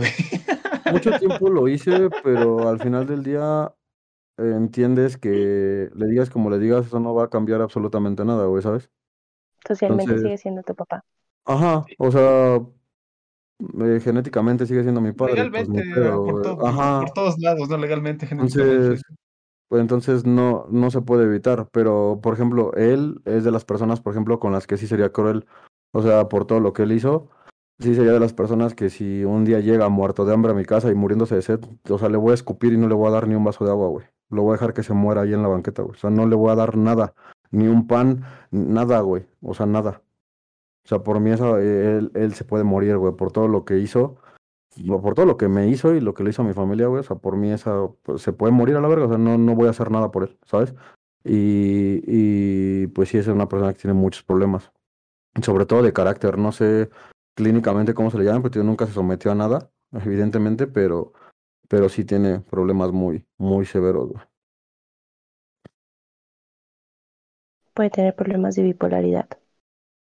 Eh, tiene problemas de, no sé cómo se le llame, la verdad, pero tiene problemas de ira. Su carácter está de la verga. O sea, si por ejemplo eh, las personas que me conocen más, si creen que yo soy enojón, ese güey está loco. O sea, ese, él es de los que enojan y son madrazos a huevo o es chingarse a la otra persona. Eh, la última vez que estuvo en la cárcel fue porque ah, este, picó a un señor al que le iba a robar su taxi. Eh, aparte, tiene problemas con drogas, o sea, está muy mal. Muy buena. Eh, ¿Tu problema de ser eh, enojón y todo eso no podría ser genético? Sí, de hecho sí, seguramente sí lo es, güey. Nada más que la gran diferencia es que él sí sabe diferenciar del dentro y fuera del juego. Te juro que de las de todas las veces, todas, todas, porque no hay una sola que no me siga sorprendiendo, que le he visto a este güey en persona, cambia un chingo de cómo lo ves en los juegos y cómo lo ves enojarse en sus en vivos. Es una persona muy cortés y muy linda. Sí, sí, sí, sí, sí, sí, sí, de acuerdo, es demasiado cortés, hasta ni siquiera pensarías que sabes. No me mientan. No, no te mentimos. No te miento, no es que le tenga miedo ni nada, pero sí es una persona muy cortés. Necesito ver eso. Mm, no, como es que más, lo que le dice puedes no preguntar cuadra. a- le puedes preguntar Ajá, no, hasta, no a-. hasta la mamá de Yuko, le puedes preguntar. Güey, yo te lo digo, estás viendo que siempre le tiro, pero sí, en persona es. Ajá, Es exactamente. O sea, yo también lo estoy madreando todo el tiempo y que yo ya te lo estoy diciendo así como de, este güey es otra onda, o sea, sí, no. Nada que ver.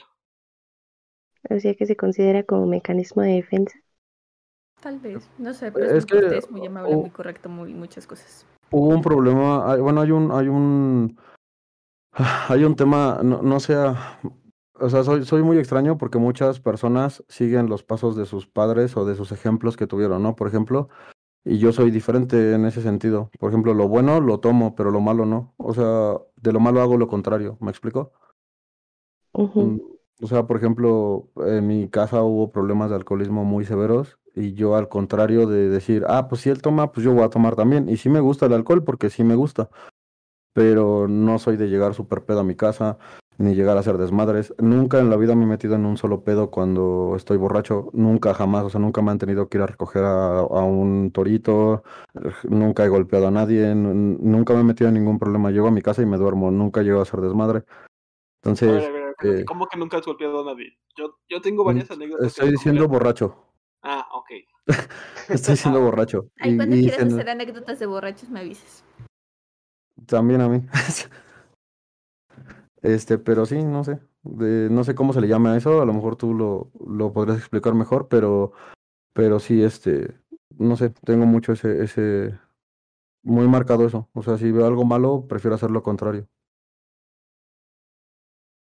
No sé, podrías tener una personalidad pasiva-agresiva. Confirmo. Sí, muy probablemente sí. Yo le llamaría ser inteligente. Y las veces que, y las veces que me he peleado, te lo juro que ha sido en defensa propia. Es, no- o por defender a alguien más. No, no suelo pelearme por pelearme. En la secundaria, pon tú que sí, pero después de la secundaria nunca me he peleado por pelearme así. Porque me gusta pelear, no. Así como te yo juraría que sí, pero pues. No, por eso digo, en la secundaria sí. En la secundaria sí, literal fue porque me gustaba pelearme y pues eso era el, ah, digamos que eso te hacía ser más que los demás en la secundaria. Por lo menos donde yo viví, siempre, así era. Entonces era la manera de que no se metieran Bueno, es que contigo. también- Aparte, como de niño todo el tiempo sufrí bullying, todo, todo el rato sufrí bullying. Entonces eh, empecé a defenderme y fue la manera de que ya no se metían conmigo. A lo mejor por miedo, lo que tú quieras, pero ya no me decían nada.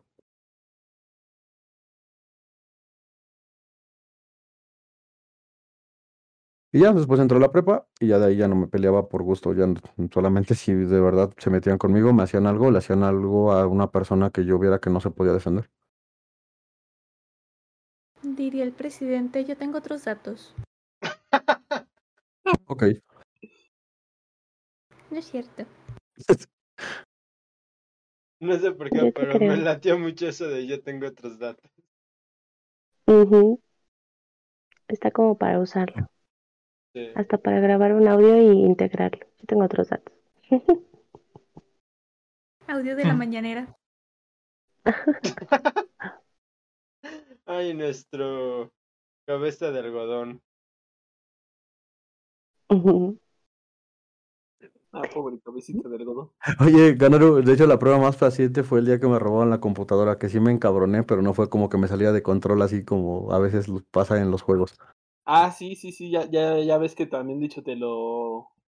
Te hice mucho hincapié en eso. Te dije, güey, ¿qué pedo? ¿Quién eres? Yo esperaba que explotaras aquí. Que comenzara a perseguir a toda la gente buscando su computadora y madrearlo de paso, ¿no? Sí, casi, casi, pero no. Se controló. Ni un golpe al carro ni nada. Sí, pero. Sí, sí, le, sí fue como que le di así como con la mano al carro, pero Ajá, o sea, pero no pues lo... hasta ahí. O Uno sea, conoce a su gente, claro que sí. o sea, no es como que. Yo esperaba así como esa vez que prácticamente se hubiera montado en el coche a patearlo y casi, casi deshacerlo él solito. Pero no, nada más fue un golpecito y ya. Ahí quedó.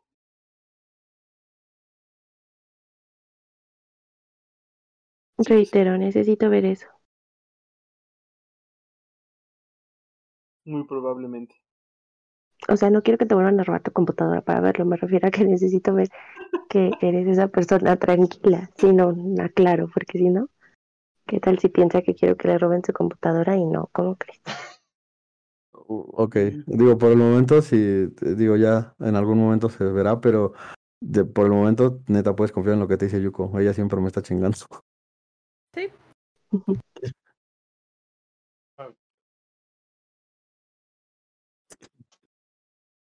Ah, muy bueno. Ajá. No, no, no hablo. Primero.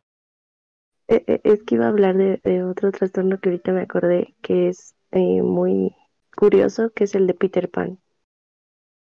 Ah, Y justo les iba a preguntar si no el- tenían a alguien que tuviera esas características. No, pero yo he oído, no es, eh, es el síndrome de, de las personas que no quieren crecer, ¿no? He oído Sí, del soy. síndrome, pero nunca lo he, nunca he Los conocido a alguien que lo tenga. Los chaburrucos.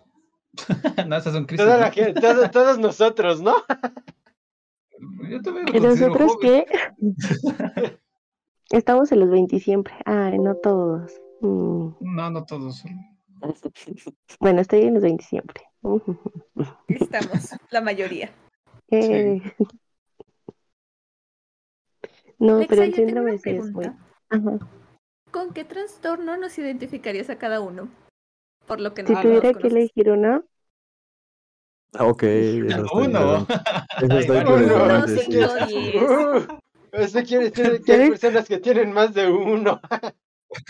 me, me- me gustaría mucho, y debo de confesarles, que em, me gustaría mucho hacerles una prueba de personalidad. O sea, si es algo que me gustaría. Obviamente no se podría hacer en el programa porque es muy tardada.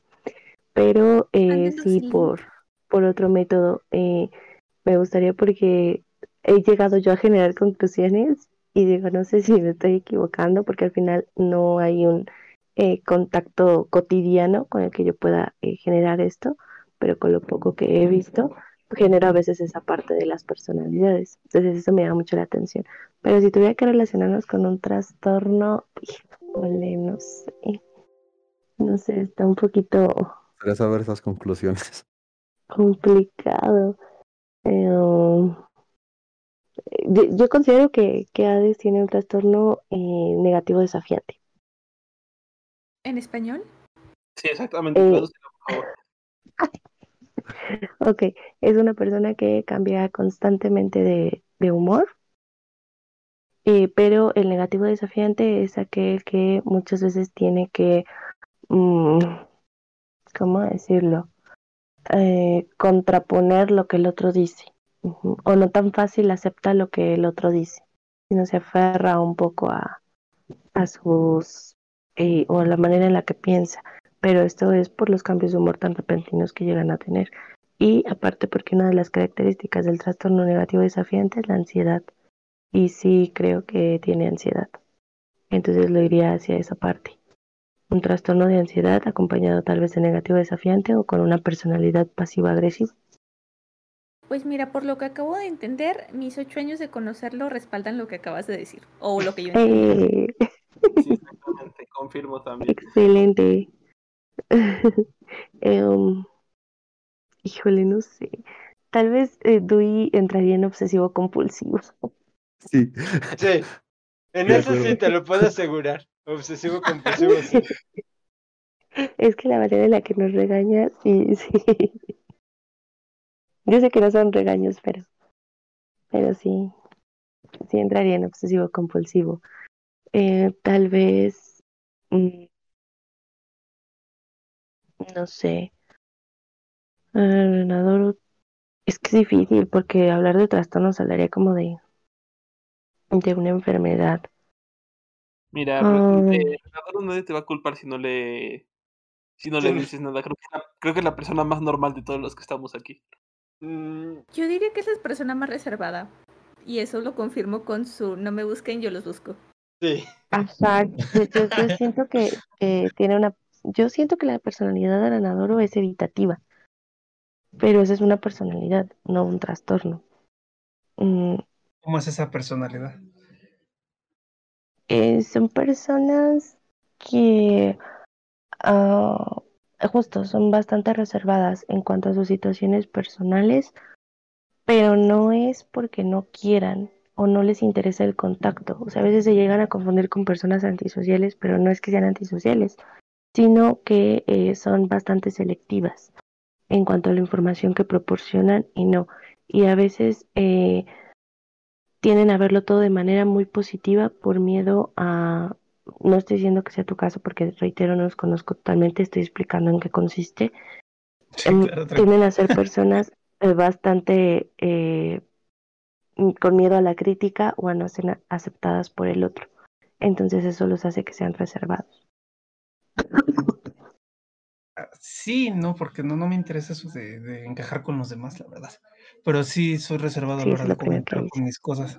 O sea, sí me gusta compartirlos, pero a veces no tanto. No es raro. pero eso no, no me interesa a las demás personas, al contrario. bueno, no sé, es complicado. sí, vas bien, vas bien. Más bien. Ok. Es que es curioso porque sí es el discurso de todos de que no les interesa, pero está comprobado que no puede no interesarte. Sí, hasta cierto punto te, te interesa algo, ¿no? Pero más que nada la gente con la que te rodeas, o sea, un desconocido no me interesa. No me interesa que me acepte un desconocido. O sea, me interesa que me- la gente que yo creo que son mis amigos, que te aprecien hasta cierto punto. Tal vez, tal vez va por ahí.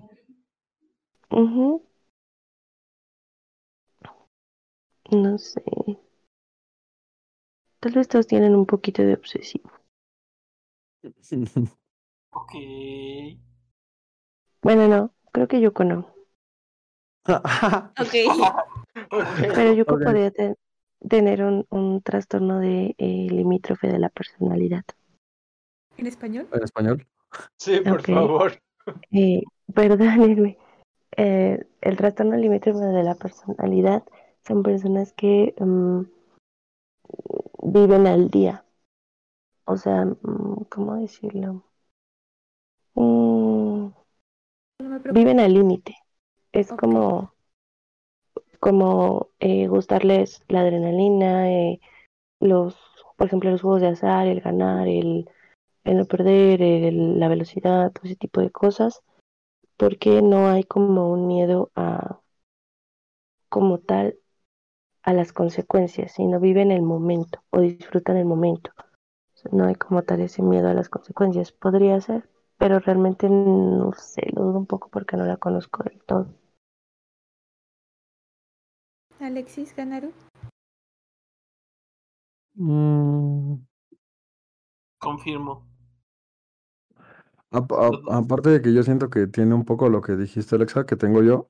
Yuko también tiene ese Oye. pedo de que no acepta lo que los demás le dicen. Pero sí, ella vive lo que viven, o sea, no sé, supongo que por eso cuando te dan ganas de hacer algo lo haces y te vale madres. Pues ¿Sabes? Exacto, no miden consecuencias. Ajá, sí, exactamente. creo que es bueno, a veces. ¿A veces? No mames. Güey, ha pasado varias veces que está.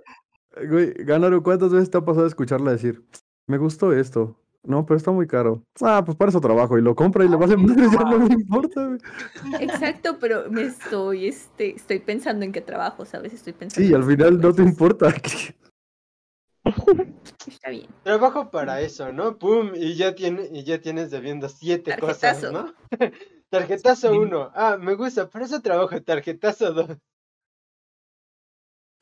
Tarjetazo. Pasa, Limítrofe, ¿no? Pasan tres días. Ya voy en el tarjetazo mil. Sí, sí. Ok. Lexa, ¿has visto el test de las 16 personalidades? No, no sé si tenga algún nombre. Sol- yo solo lo conozco. Eh, sí, son 16 FP, que son 16 factores de personalidad. ¿Qué tan confiable es el test que anda en internet? Mm, pues es derivado del original, que es eh, eh, lo- el análisis, ¿cómo decirlo?, en físico. Entonces, pues sí, puede ser un 80% confiable. ¿Ese te sirve para el test que nos quieres hacer? Mm, sí y no por el número de preguntas que son. De hecho, el test más confiable es el Minnesota, pero tiene 600 preguntas. Y el, el que yo manejo tiene 110.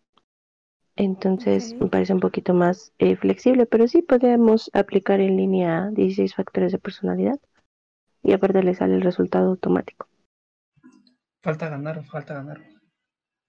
Ay, Sí, ganaron. ganar. Es que- persona normal. Desde que lo dijo Ah, así, sí, claro. desde que lo dijo así. Muy sobre todo. No, no, no. Dios mío, dicho. Sí, sí, sí, sí, sí. Es el peor de todos. Ah. Lo que pasa es que siento que tiene como cuestiones disociativas.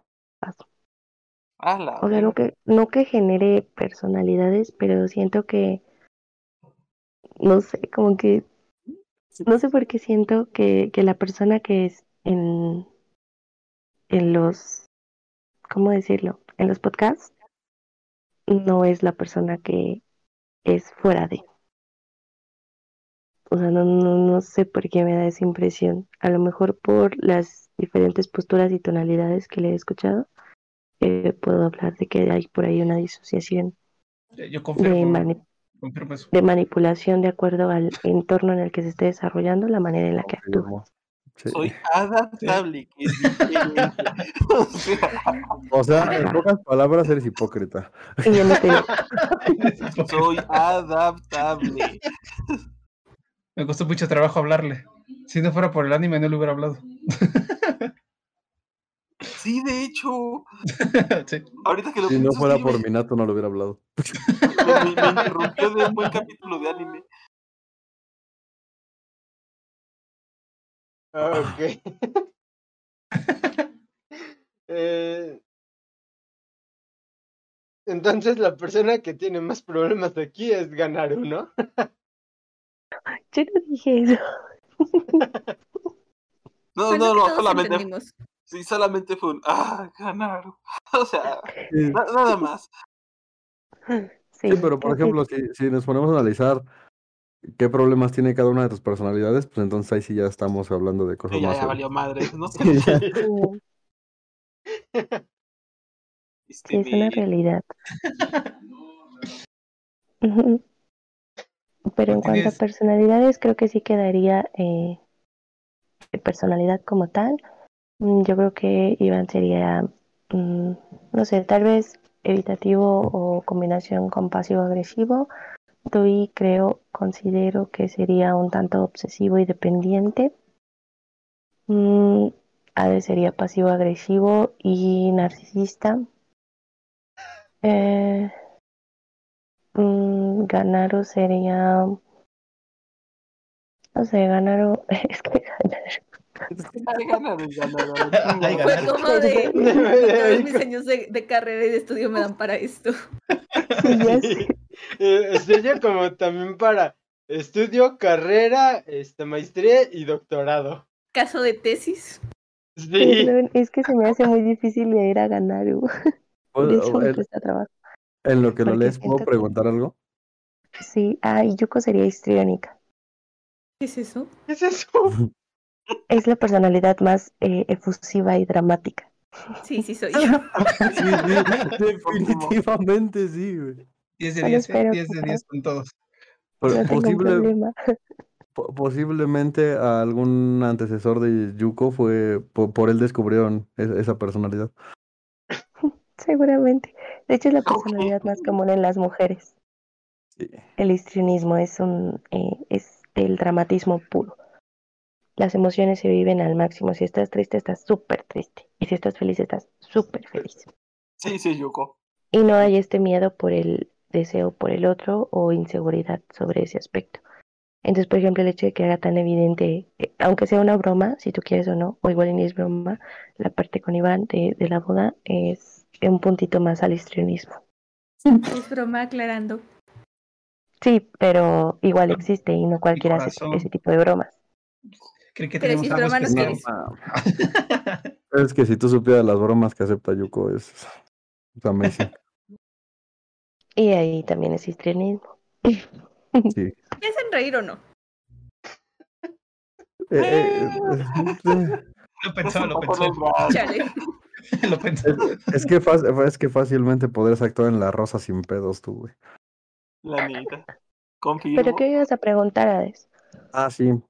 Eh, o sea, sé que es narcisista y sé, o sea, quiero pensar que sé por qué lo dices, pero quiero preguntar aún así, ¿por qué dices eso?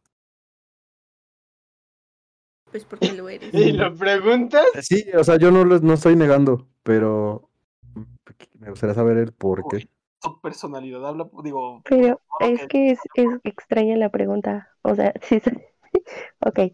Ah, porque no aceptas tan fácil la cuestión de, de opinión de otras personas, porque eh, tu mecanismo de defensa de seguridad que ya tienes, a lo mejor que construiste a raíz de, de las, de los episodios de bullying que tuviste, te, te dio una pauta de ser seguro de quién eres y estar hasta cierto punto satisfecho con ello.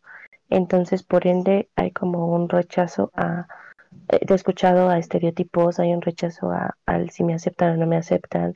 O sea, e- es como el yo lo que soy en este momento es como lo máximo y, y no sé, es como si tú te autocalificaras eh, como alguien super wow.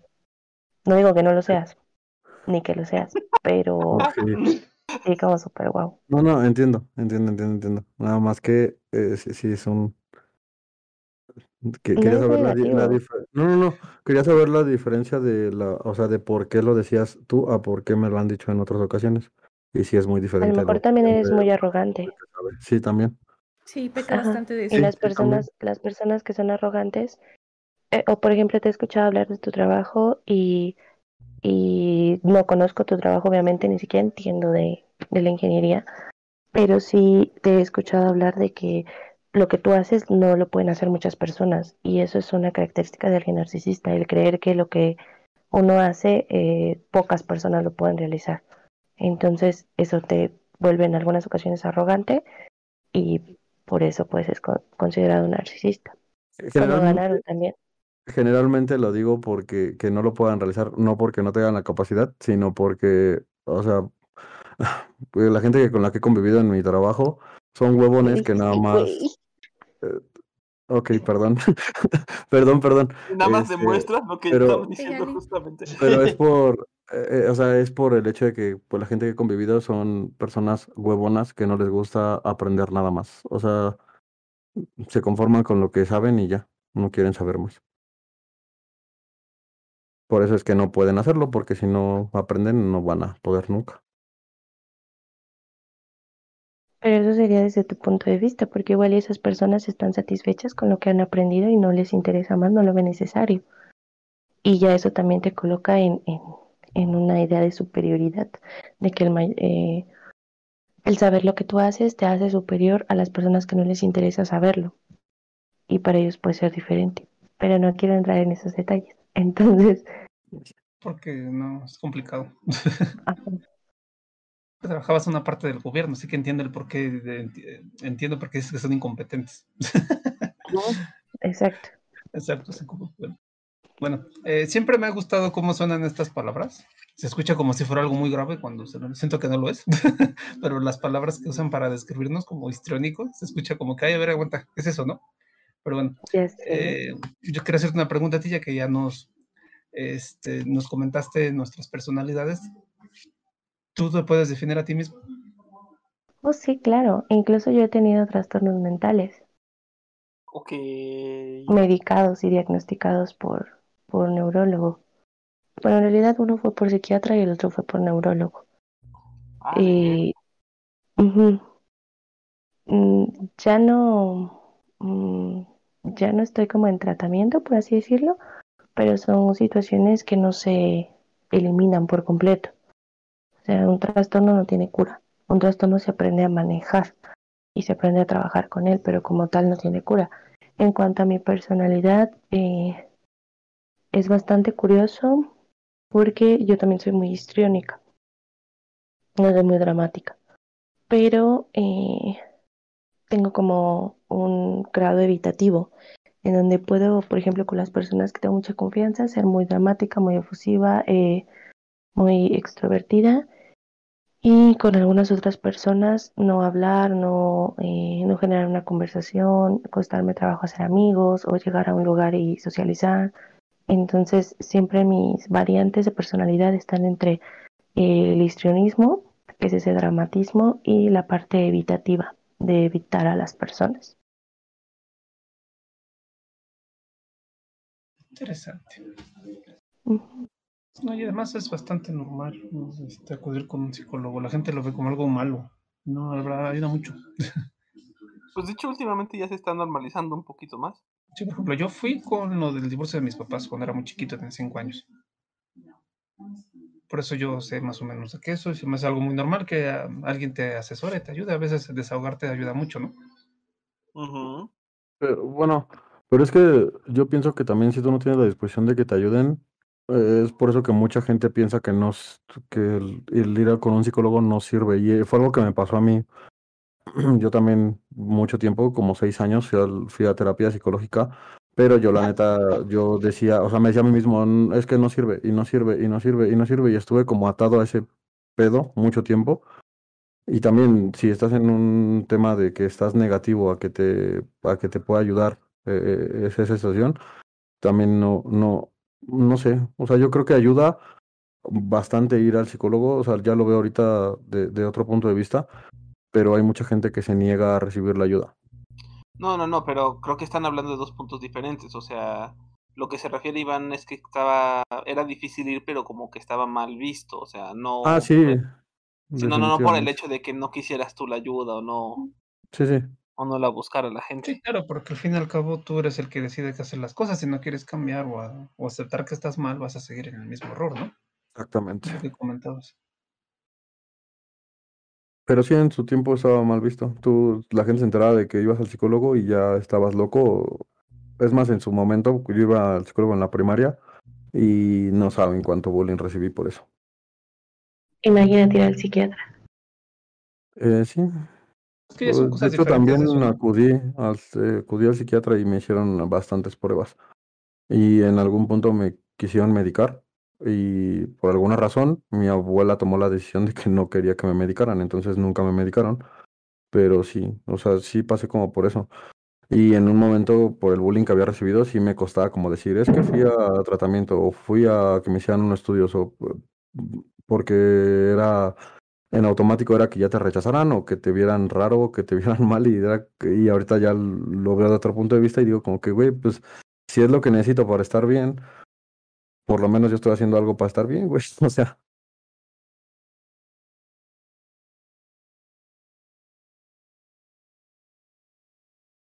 ¿Sigue ahí o se cayó? No, no, no, No, sí, sí, ahí no, terminó su comentario nada más. Sí, Ah, sí, que lo oímos, lo contar, oí, no- no lo oí seco. Que, que, se cayó seco, como si se hubiera caído y yo. Está bien. y es que me quedé pensando es justamente en lo que dijo Redor y sí, sí es cierto, muchos, an- antes era muy mal visto. Pues es que era mal visto por la sociedad, porque te, por los aspectos sociales. O sea, si ibas al médico, era porque estabas mal. Si ibas al, este, y la gente siempre consideró de que n- si estás bien no necesitas ir al médico, a un psiquiatra, a ningún lado, de, o a ningún hospital. Pero hoy en día ya se ha normalizado de que necesitas eh, ir al médico, al psiquiatra, porque eh, la gente tiene problemas este, que necesitan resolver, que a veces no, no los puedes comentar o no los puedes hablar con cualquier persona. Pero eso es porque hoy en día se ha normalizado y no sé si eso es gracias a la difusión de los, de los mismos psiquiatras o, o alguna otra cosa, porque yo no recuerdo que eh, haber oído en los últimos años de que te digan que, que por campañas de, gobierno de que tengas que ir al psiquiatra. Pero ya hoy en día se ha normalizado, antes no.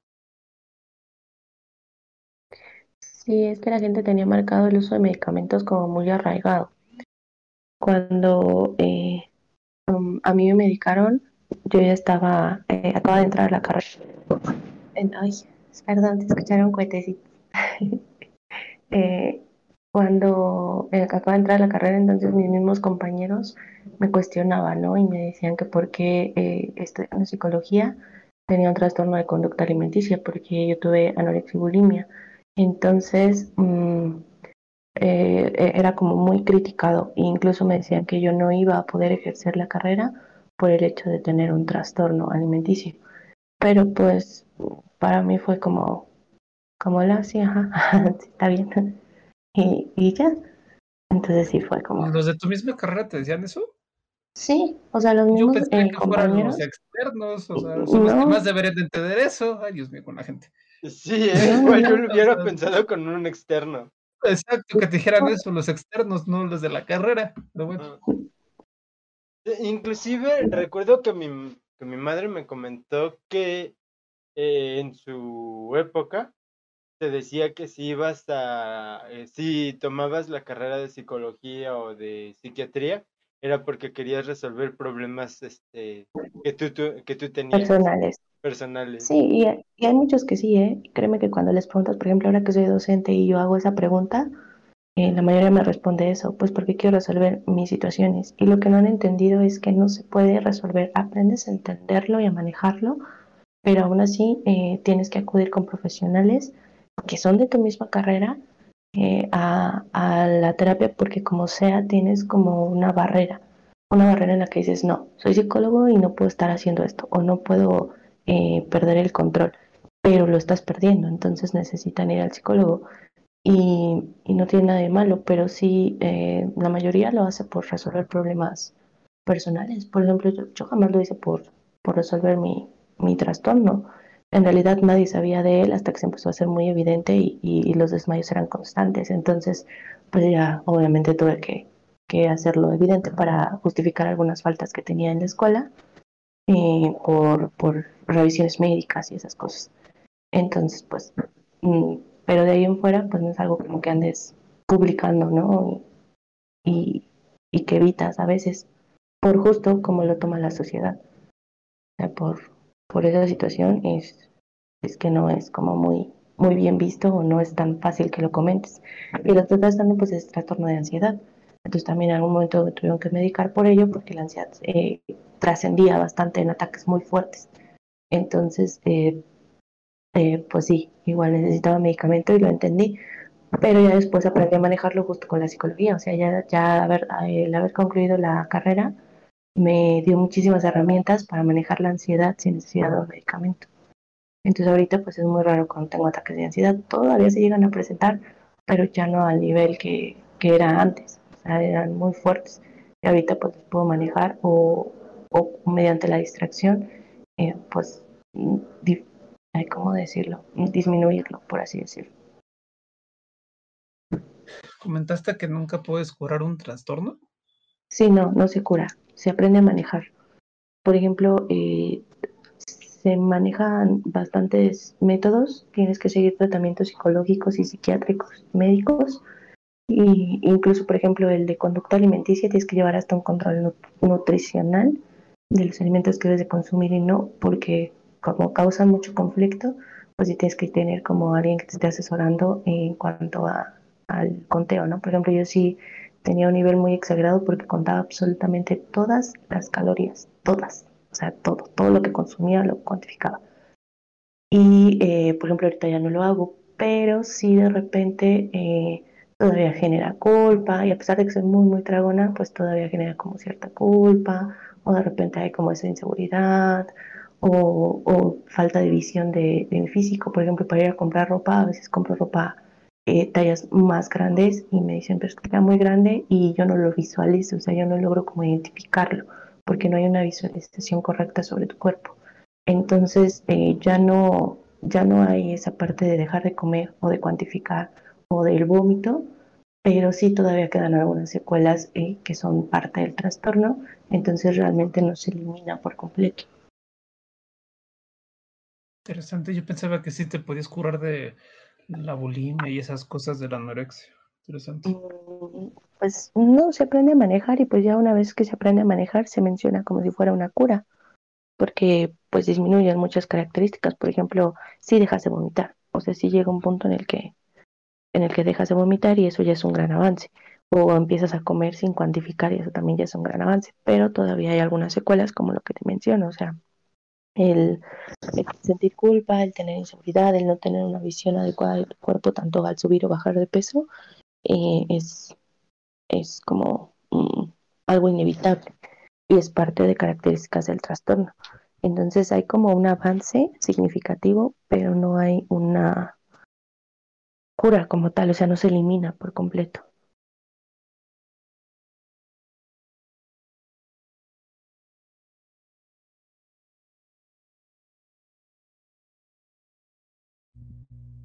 ¿Por qué todos se quedaron callados? Eh, sé. no lo sé. Un momento muy incómodo. Analizando Sí, nuestras hecho. personalidades. Así, así me pasa cuando les digo a mis alumnos. Y me dicen, ¿qué? ¿Pero por qué? Y se los cuento pues para que vean que son profesionales de la salud mental, pero no dejan de ser personas. personas Es que con traumas, con problemas, con situaciones que no pueden manejar y controlar. Digo, supongo que todos han escuchado el término ese que usa la gente, ¿no? De los psicólogos. Cuando yo, la primera vez que yo escuché eso, dije, dude, o sea, no porque sea psicólogo o no porque estudie psiquiatría, psiquiatría o no porque sea pro- un profesional de, de ese tema, quiere decir que no van a tener problemas psicológicos. Son personas igual que todos los demás. Exacto. Por ejemplo, un nutriólogo puede tener problemas de obesidad, un médico puede Exacto. sufrir enfermedades súper fuertes y no por el hecho de serlo está expenso de o fuera de. De hecho, La eh, mentalidad, supongo, ¿no? Por ejemplo, si vas con un nutrólogo, quieres que esté en buena, en buena forma y en condición, supongo, ¿no? Eh, Sí, al final de cuentas es de cada quien. Por ejemplo, mi terapeuta, el que me da terapias físicas, tiene un problema en las rodillas y no tiene mucho me lo platicó. Y sí, fue como, así le pregunté, ¿y por qué no te has tratado a ti mismo? Dice, porque nunca me he dedicado el tiempo para hacerlo yo, ¿sabes? O sea, que él ir con otro especialista que, que haga lo mismo que él. Entonces, no sé, no, no tiene por qué ser forzosamente eso. sí, no, pues al final son seres humanos. Que requería como que no confiar en otro, ¿no? En el diagnóstico de otra persona, tal vez. Puede ser, pero no sé. Como muchos médicos que te recomiendan que, mm, por ejemplo, no te desveles, no te estreses, no esto, no el otro. Digo, su simple profesión ya en sí es estresante. De hecho, tu profesión es estresante, estar programando es estresante.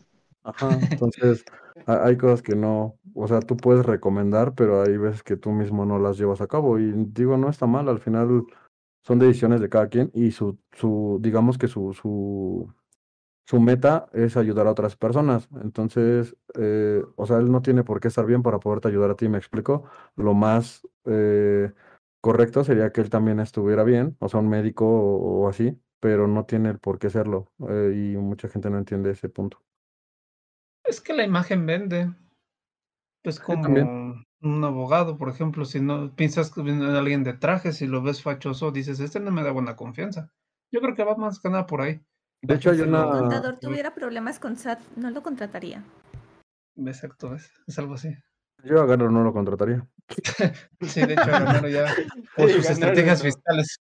Por sus estrategias fiscales. No, nada más porque es Gánaro. Ahí hay un efecto claro de discriminación, nada más porque es gana. No, pues gracias, supongo. No es cierto, amigo, es broma. Yo digo que más que nada por eso, ¿no? Es como que la gente quiere sentirse seguro y ver la imagen y dices, no, pues no me da Los confianza. estereotipos que tenemos de cada profesión. De hecho, hay una abogada, eh, lo vi apenas, eh, no recuerdo si fue en Facebook o en dónde, pero apenas vi un video de una abogada, este, que siempre le están tirando hate en su, en sus redes porque está toda tatuada, hasta de la cara y así. Entonces siempre le dicen, ¿eres abogado o delincuente? Y no sé qué. Como No, que dude, sí. sí, Ah, me tienes razón. tocaron, me tocaron muchos maestros que te obligaban a ir de traje a los exámenes o cualquier cosa. No es como si por ir de traje al examen vas a saber más o algo, ¿no? Pero bueno, este, sí, hay unos que se ponían más exigentes con lo del cabello, pero pues no podían hacer nada por cosas de la escuela, ¿no? Pero pues nunca estaba el comentario de más. Bueno, a mí no, yo nunca siempre he tenido el cabello corto, pero bueno. Nunca pasaba un chico que tenía su, su cabello largo y, y le decían que era chica. Pero bueno, de ahí no pasaba. Ahorita que lo recuerdo también. Es que también se paraba como mujer. Bueno, esa es otra cosa, ¿no? Por eso lo que ¿Y- es que y lo que qué es tal? que ¿Y qué tal si él era homosexual o transvesti o un Transvesti no, sí se vestía como hombre, pero que era homosexual, eso, eso, pues nunca me interesó. No vas a preguntarle a alguien, oye, eres gay Sí, algo. no, o sea, no le preguntas, no, pero sí, también no. que te que haga esas actitudes, pues a veces da una impresión, pero que lo fuercen a a que lo fuercen a hacer algo que no es él, creo Sí, que ahí ya lo con ahí yo lo yo marcaría que eso ya es discriminación. Y sí lo era hasta cierto punto, porque le decían, no, esto, oiga, usted es eh, este señorita, ya después lo ubicaban, ay, eres hombre, ay, perdón. Pero bueno, de ahí en fuera una maestra que también lo molestaba mucho porque tenía el cabello largo. Ya sé, o sea, esos son los maestros, ¿no? Los que te deben de enseñar cómo debe de haber justicia y equidad y todo eso, ¿no? Eh, luego no, lo hay. Por, por cabello Ah, no largo yo me he topado mucho. Es esa, te digo, y aquí había unos compañeros que se ponían en el punto de no, yo no quiero vestir de traje, no quiero. Y los maestros te les daban puntos menos y cosas así. Había unos peores que querían que cada lunes vinieras de traje. Yo, yo, o sea, yo, entiendo que, mí, bueno, tal vez estoy muy acostumbrado a vestirme de traje, ¿no? Pero ah, llegué a un punto donde no lo veía necesario. el que sabe, sabe, ¿no? Porque eso sabes, sabes menos, ¿no? Pero eh, entiendo el punto de cómo te ve la sociedad. Sí. Es lo triste de nuestra sociedad. O sea, no vas a, no te vas, tal vez mucha gente sí, tal vez no, depende. No sé, un- vas a un despacho de un abogado y está en su guayabera ahí con sus bermudas. Si te soy la- sincero, yo sí conocí a un a una abogada así. Y, pues, sí, y pues- y eso no significa que no sepa de lo que habla o sepa de las leyes, no, pero la imagen vende, quiera o no quiera. No por nada existe esto de publicidad y todo esto del marketing. De ahí, sacó- de ahí se saca mucho dinero. Exacto, o sea, entiendo que hasta por eso es una carrera, ¿no? De cómo vender tu imagen.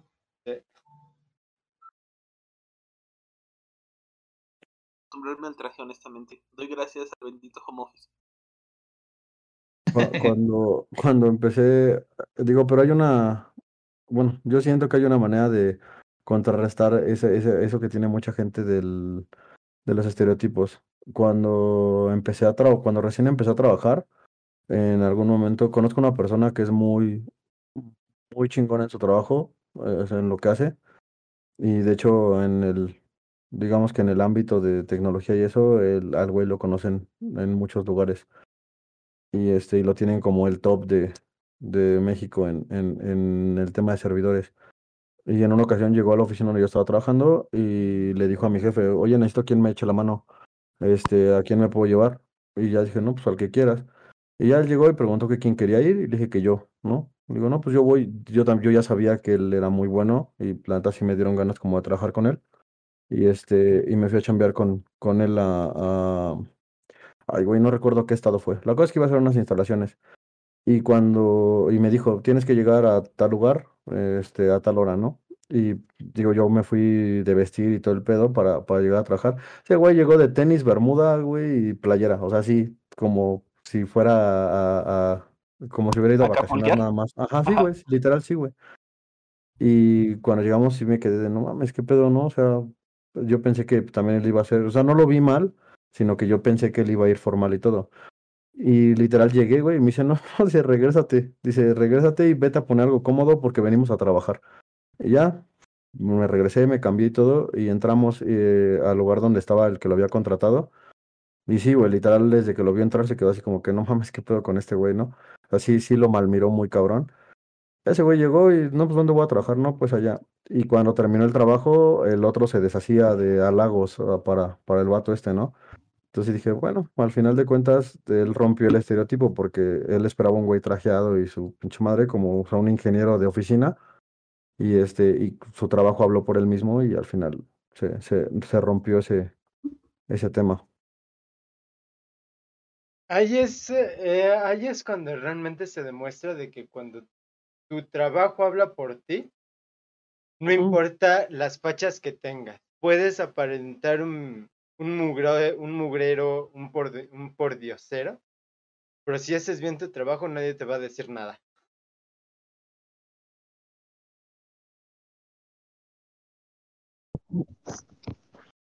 El pedo como tal en eso clase de casos es obtener la oportunidad, güey, porque si te presentas como tal, así como dice Steven, Y no te dan la oportunidad de demostrarlo.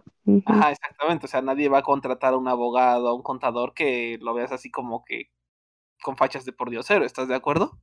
Pero digo, al final cuando consigues la oportunidad, o sea, eso es a lo que yo me refería, si tienen razón en eso, o sea, si es mucho, o sea, si tú pones a tres abogados, güey, y pones a uno vestido casual, a otro vestido informal y a otro vestido de trajecito y todo el pedo, pues obviamente va- vas a atender más a contratar al trajeado y, ¿sabes? Pero eh, por estereotipos, pero al final cuando, o sea, si consigues la, la oportunidad de trabajar, y, y demostrar de lo, de lo que eres capaz, güey, es cuando se rompe el estereotipo, güey. ¿Me explica, me explico? Pero sí, tienes razón, es, es complicado, güey, eh, el conseguir la oportunidad si, si, si no tienes el estereotipo esperado.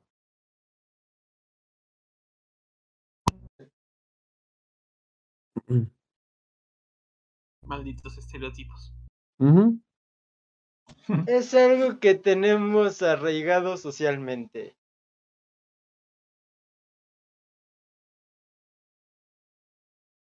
E- Es como la vez que me lastimé la espalda, güey. O sea, literal íbamos a ir a trabajar, güey, en algo pesado porque ese día ni siquiera íbamos a tocar las máquinas como tal. Nada más era como cargarlas, llevarlas al piso donde era, eh, armar y dejar migrando la información, güey. Era lo único que tenías que hacer. Y, pero como era en la Suprema Corte de Justicia, güey, nos, nos pidieron que fuéramos vestidos de manera formal, güey. Y obviamente, güey, con un pantalón de vestir, no te puedes agachar. O sea, no puedes doblar las rodillas bien para cargar, güey, ¿sabes? Porque o se te rompe el pantalón o te vas a lastimar o cualquier cosa por el estilo. Y fue parte de por qué me lastimé la espalda ese día, güey. Y de mí dije, güey, no mames, íbamos a cargar, güey, ¿por qué nos pidieron venir vestidos así? Eh, pero entiendo que es porque como iba a ser en la Suprema Corte, íbamos a atender a jueces y todo ese pedo, pues obviamente tienes que tener un buena facha por los estereotipos.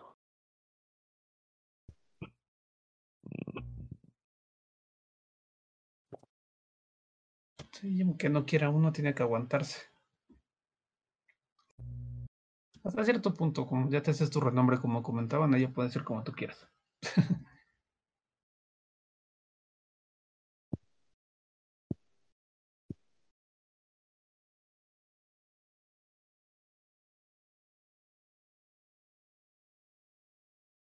Otra vez un silencio incómodo. Sí, a veces silencio incómodo. Ya, creo que es De la hecho- tercera vez.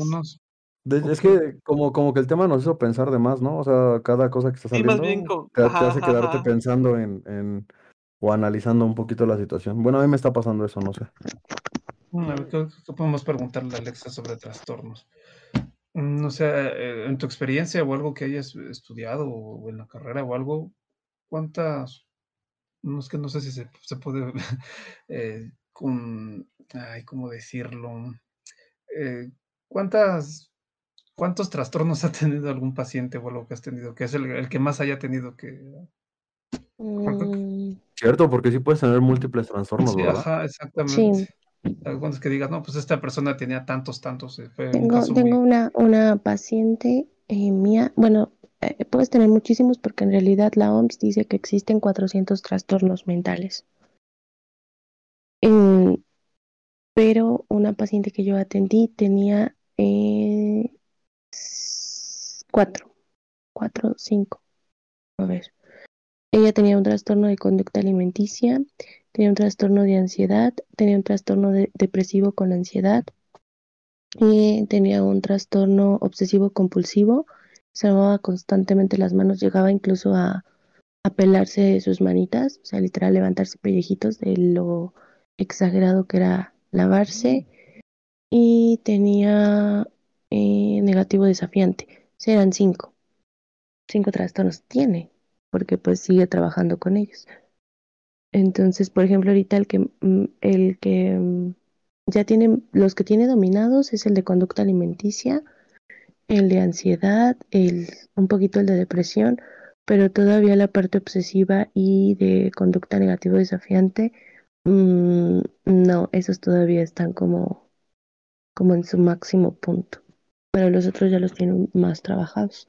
Y ella se medica. Ella utiliza medicamento y trabaja en conjunto con un psiquiatra. Lo del negativo desafiante puedes llegar al punto en donde no aceptes las cosas ni aunque te estén dando razones, o sea, sí, Lógicas. ujú. ajá, o sea, lógicas y, y, y Sí, literal, o sea, literal sí. es como yo te digo rojo y es rojo y tú te aferras a que es verde.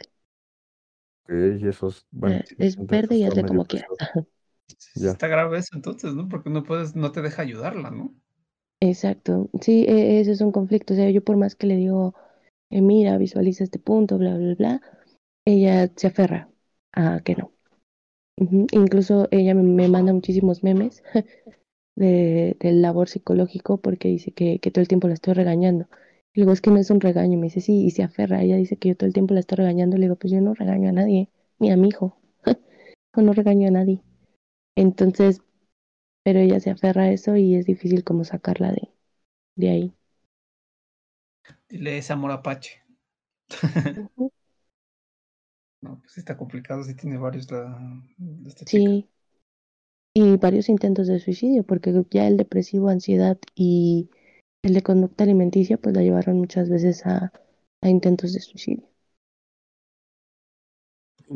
De hecho, de hecho, generalmente, o sea, bueno, en el ámbito donde de, de convivir con, con personas son ingenieros y eso, se da mucho el ser ególatra.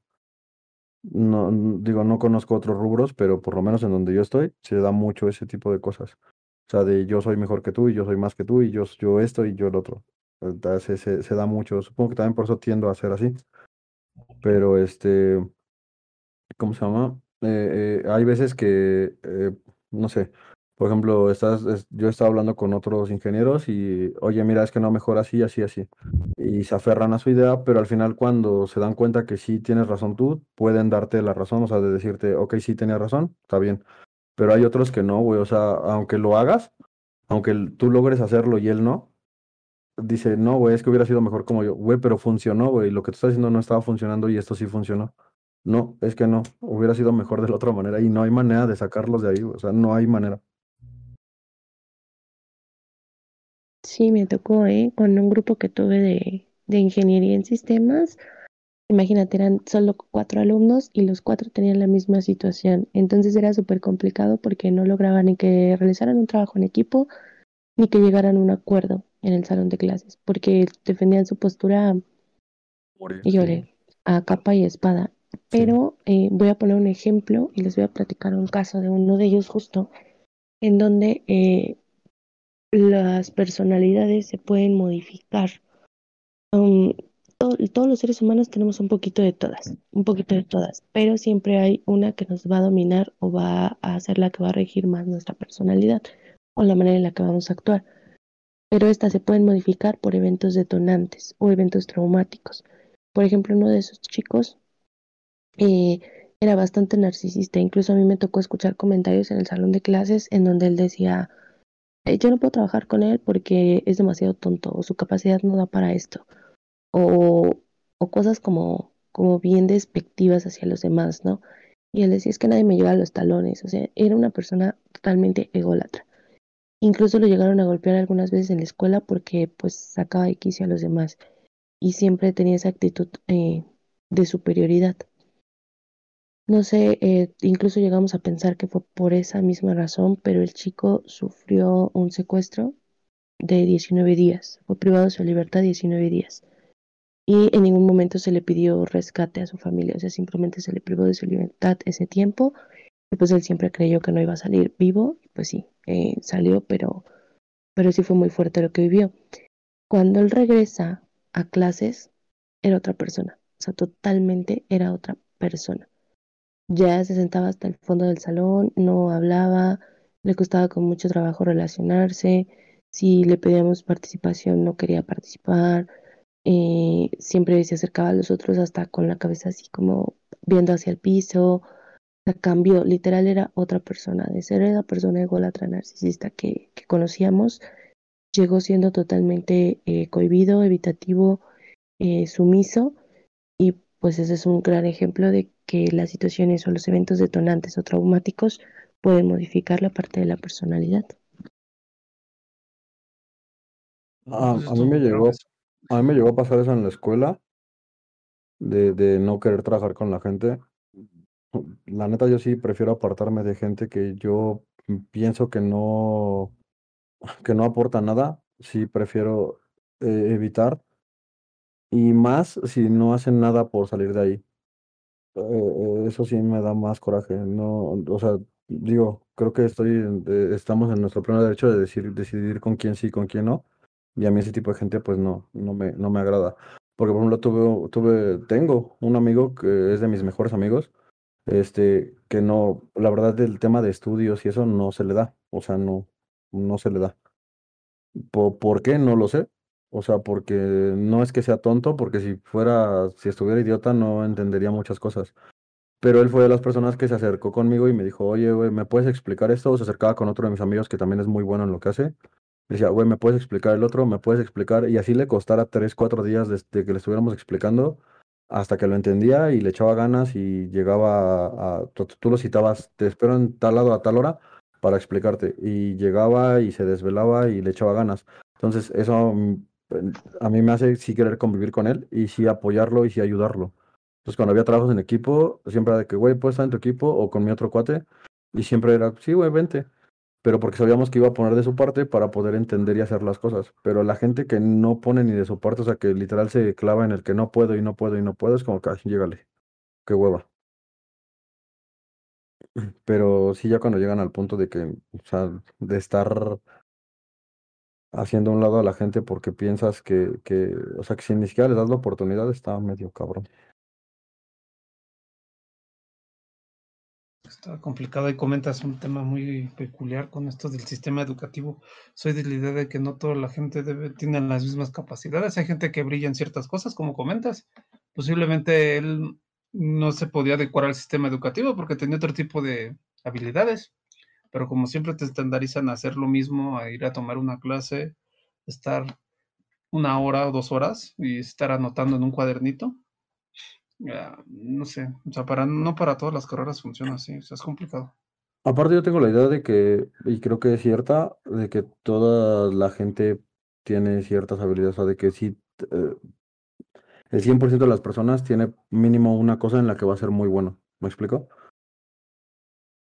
No, no todos pueden ser buenos en todo y, y, y el, el, tema es encontrar eh, eso para lo que eres bueno.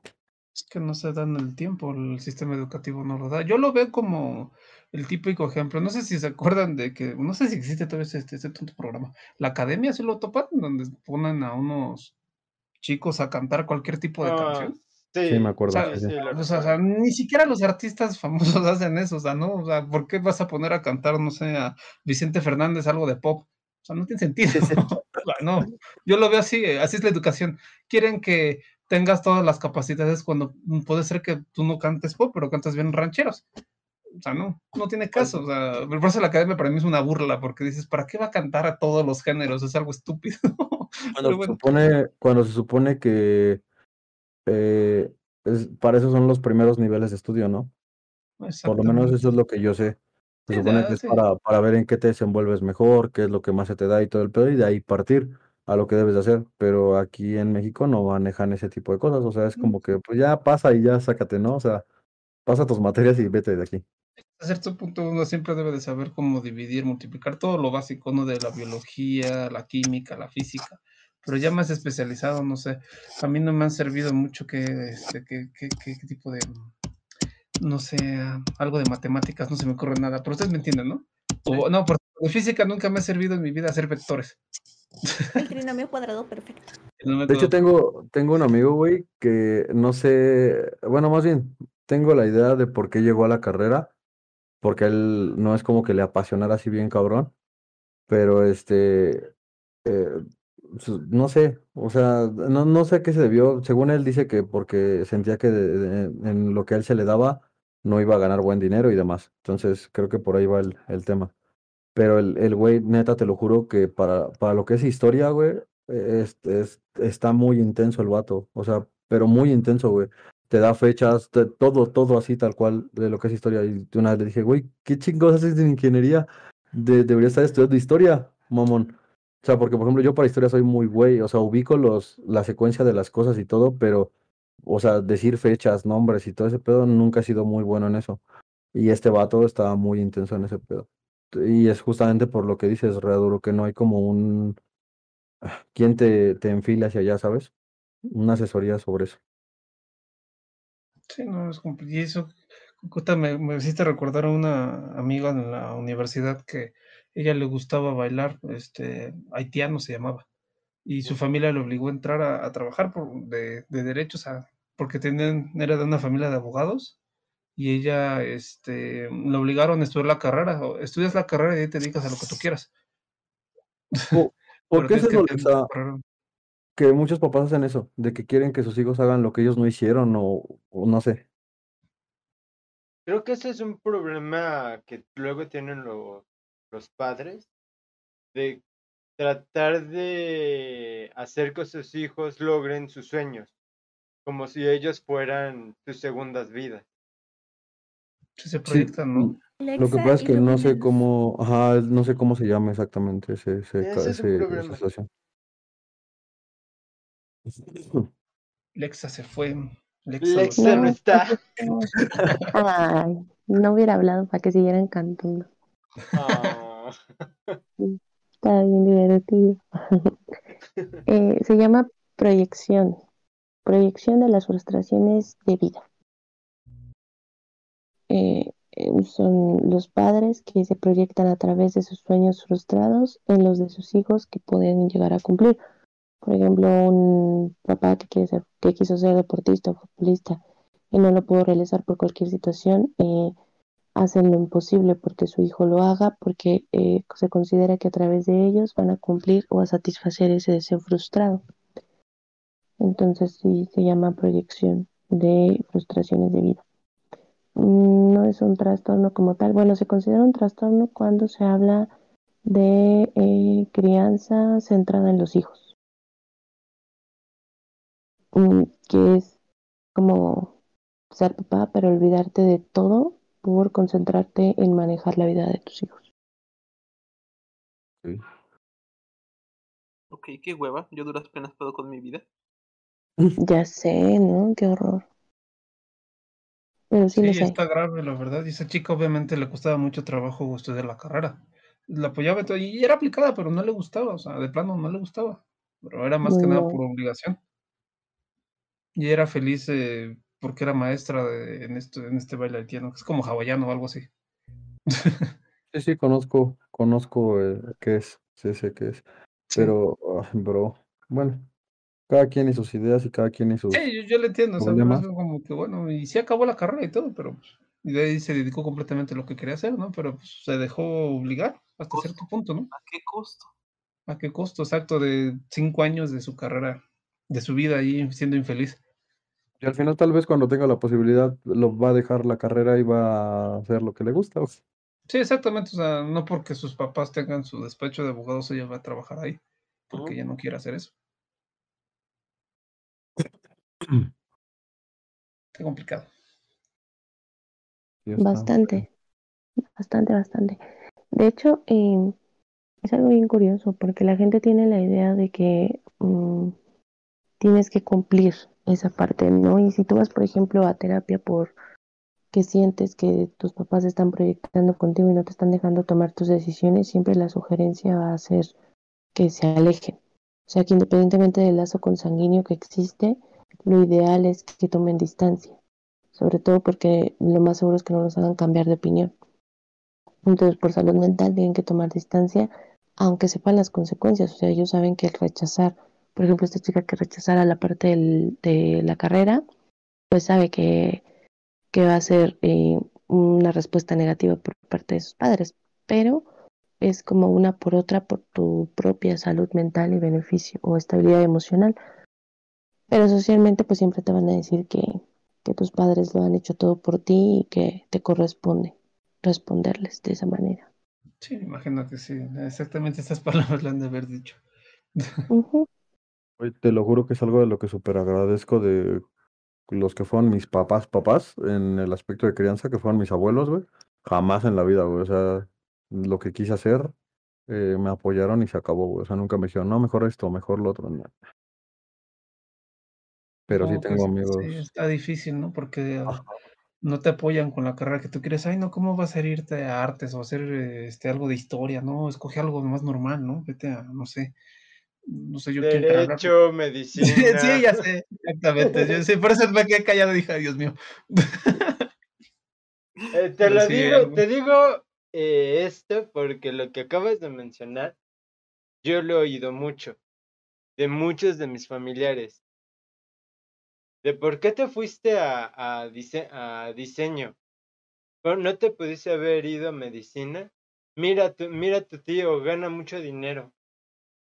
¿O no pudiste haberte ido de, este, de abogado? Pues, Yo, yo conocí un buen de personas que tenían a sus papás que eran abogados y ellos estaban ahí por, por lo de las papás. No tan caso tan extremo como lo de esta chica, ¿no? Pero pues se dejaba más o menos encauzar. Ah, sí, pues órale, ¿no?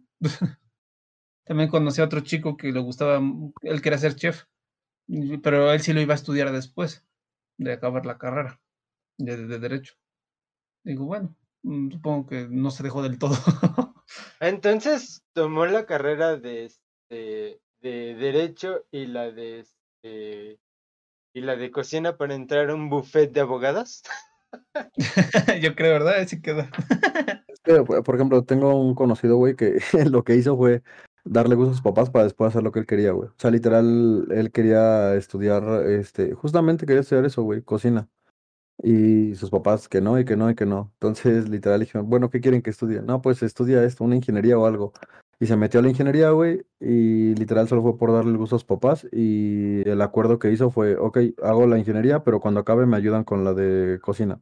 Y ese fue el trato, güey. Que lo hicieron perder el tiempo en la de Ajá. ingeniería, por Dios. O sea, el estudio, ¿qué? ¿Para, para qué? Le- ¿Para sí, qué le estudió? O hici- sea, en serio, sí, le hicieron perder el tiempo mucho, ¿eh? Güey, Porque tres años. Bueno, yo es- estudié por cuatrimestre. Sí, pero Tres es años. que eh, la cuestión de cocina es de que, mm, digamos, son dos años, ¿no? Nada más este de entrenamiento. Luego la, eh, tienes que viajar para seguir aprendiendo. O sea, lo que te enseñan en la, en, en las academias de, de cocina, nada más es una gotita de lo que debes aprender. Ellos nada más te abren el camino porque después tienes que irte a con otras personas a aprender. De Tienes todos que modos, ya hasta fue. De las personas que estudian dos cosas totalmente distintas, muchas veces una carrera sirve para completar otra o para traer innovaciones. Por ejemplo, la persona que em, inventó Autotune, tengo entendido que era ingeniero geólogo o algo así, no sé. Este, y después estudió música y con una cosa llegó a la otra y existió Autotune. Sí, pero Creo- digo, en este caso no fue por eso, por complementar, o sea, fue por Ah, o sea, yo sé, el, pero, o sea, sueño de sus papás. podría servirle en algún futuro, esperemos que sí. Y a sus más, papás, creo o sea, que la- lo de Autotune, creo que fue porque quería usar la música para como ondas de sonido, para, para la Es que creo que ya se usaba algo así, pero él le dio el uso para como que Para la- inverso. Sí. aparte, digo, la, la carrera de ingeniería, güey, fue en escuela de paga y la de cocina también la iba a hacer en escuela de paga. O sea, para mí, por lo menos a mi particular punto de vista, sus papás hasta fueron pendejos, güey, porque iban a gastar doble cuando sabían que no se iba a dedicar a la ingeniería, güey. Ah, güey, es que nosotros somos pobres, ¿sabes? No, pues él también, sí, No, pues él pues, también. Es tanto el rechazo de que decían, no, es que te vas a morir de hambre si te vas de cocinero, no, mejor estudia esto para tu segunda opción, ¿no? No, lo absurdo es de que dicen, eh, lo que acabas de decir es la mayor barbaridad de toda la historia. Te vas a morir de, de hambre de, de este, como cocinero. A ver, pone, este, terminas de cocinero y puedes poner una fonda para iniciar. Y ya con eso ya comienzas a traer gente, a traer clientela. O sea, de comida, todos puedes poner un negocio de comida y siempre te va a dar.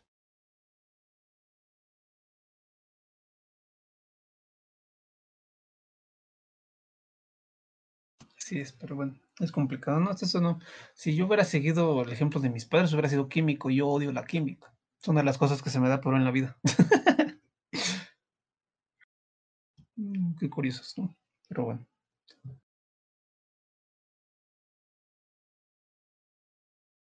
De las carreras de los padres. Y digo, no, yo me fui completamente a algo diferente. Yo me fui a... Yo estoy feliz con mi carrera, por lo menos. Sé que es complicado. A veces no te gustan todas las materias o algo. Solo te gustan ¿Alguna vez los cosas. intentaron este, presionar para que estudiaran otra carrera? A mí no. Sí, ¿Sabes qué, perdón? Te- Que sí si te alguna vez los intenta, perdón, los No, intentaron presionar para que este, para que hicieran alguna otra carrera que no fuera de su agrado. ¿A ti qué querían que estudiaras, Alexa? Bueno, en tu caso. yo entré a estudiar medicina al Politécnico, a la Superior de Medicina. Em, pero em, estuve como ocho meses más o menos, terminé un semestre y empecé el otro, pero no me gustaba, o sea, la situación es que mis papás querían que fuera médico, porque en algún momento en la primaria a mí se me ocurrió decir que yo quería ser médico, pero estamos hablando a nivel primaria.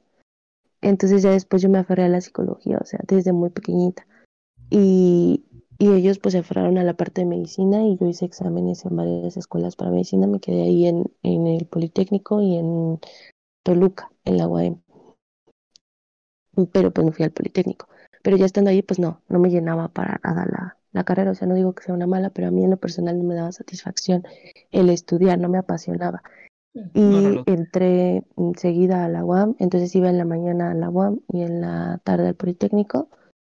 Y pues no, yo me quedé fascinada con la UAM y hablé con ellos y al principio pues me pues se enojaron, mi tío se me dejó de hablar un rato porque él estaba también súper orgulloso porque él es médico entonces ninguno de sus hijos, de mis primos, había querido estudiar medicina, entonces como que estaba proyectando un poco y me proporcionó sus libros y me regaló instrumentos y bueno, ya cuando se los fui a devolver y le dije, ah, no, no, me voy a quedar con psicología, pues sí, como que de momento lo, lo rechazaron.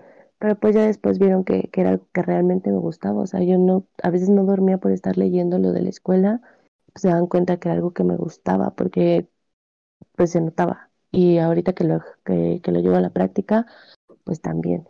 Entonces, sí, de momento se frustraron y se molestaron, pero después, pues como lo que lo entendieron, pero sí su, su idea era que estudiara medicina. Entonces. pero qué bueno que al final te apoyaron. Sí, qué bueno. Entonces, este, no, no sé, se, se escucha muy feo, mejor no digo nada. Se puede salir de contexto. ¿Cómo eras, del, poli, eras, eh, estuviste a la mitad, eres semiburra. Porque ves que les dices burro. Por eso te va a escuchar muy mal. y también fui en año Puma, porque estuve un año en la de Derecho, en la facultad. entonces, entonces eres, este, eras, este, eres un doble agente. Ya sé. qué, qué, qué ambivalente. Sí, un poco. Ah, ¿Alguno más de ustedes lo obligaron a, o sea, bueno, lo quisieron como persuadir de que estudiara otra cosa? Pues creo que nadie. No, espera, ¿tú ganaron no estuviste en dos? Sí, pero lo mío fue por pendejo, güey, así que no, no, no vale ahí. ¿Cuál fue tu primera carrera? Ah, vale, vale, vale por pendejos, entonces tú también. También, vale. también. vale.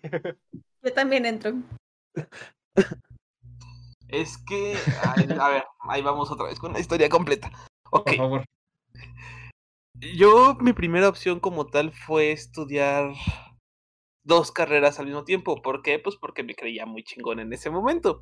Dije, ah, ajá, sí, o sea, ¿qué, ¿qué, tan difícil puede ser? Entonces, me, hice los exámenes para las tres universidades, ahora sí que más públicas, más conocidas de aquí, que fue justamente la UNAM, la UAM y el Poli. Nada más me quedé en la UAM y en el Poli.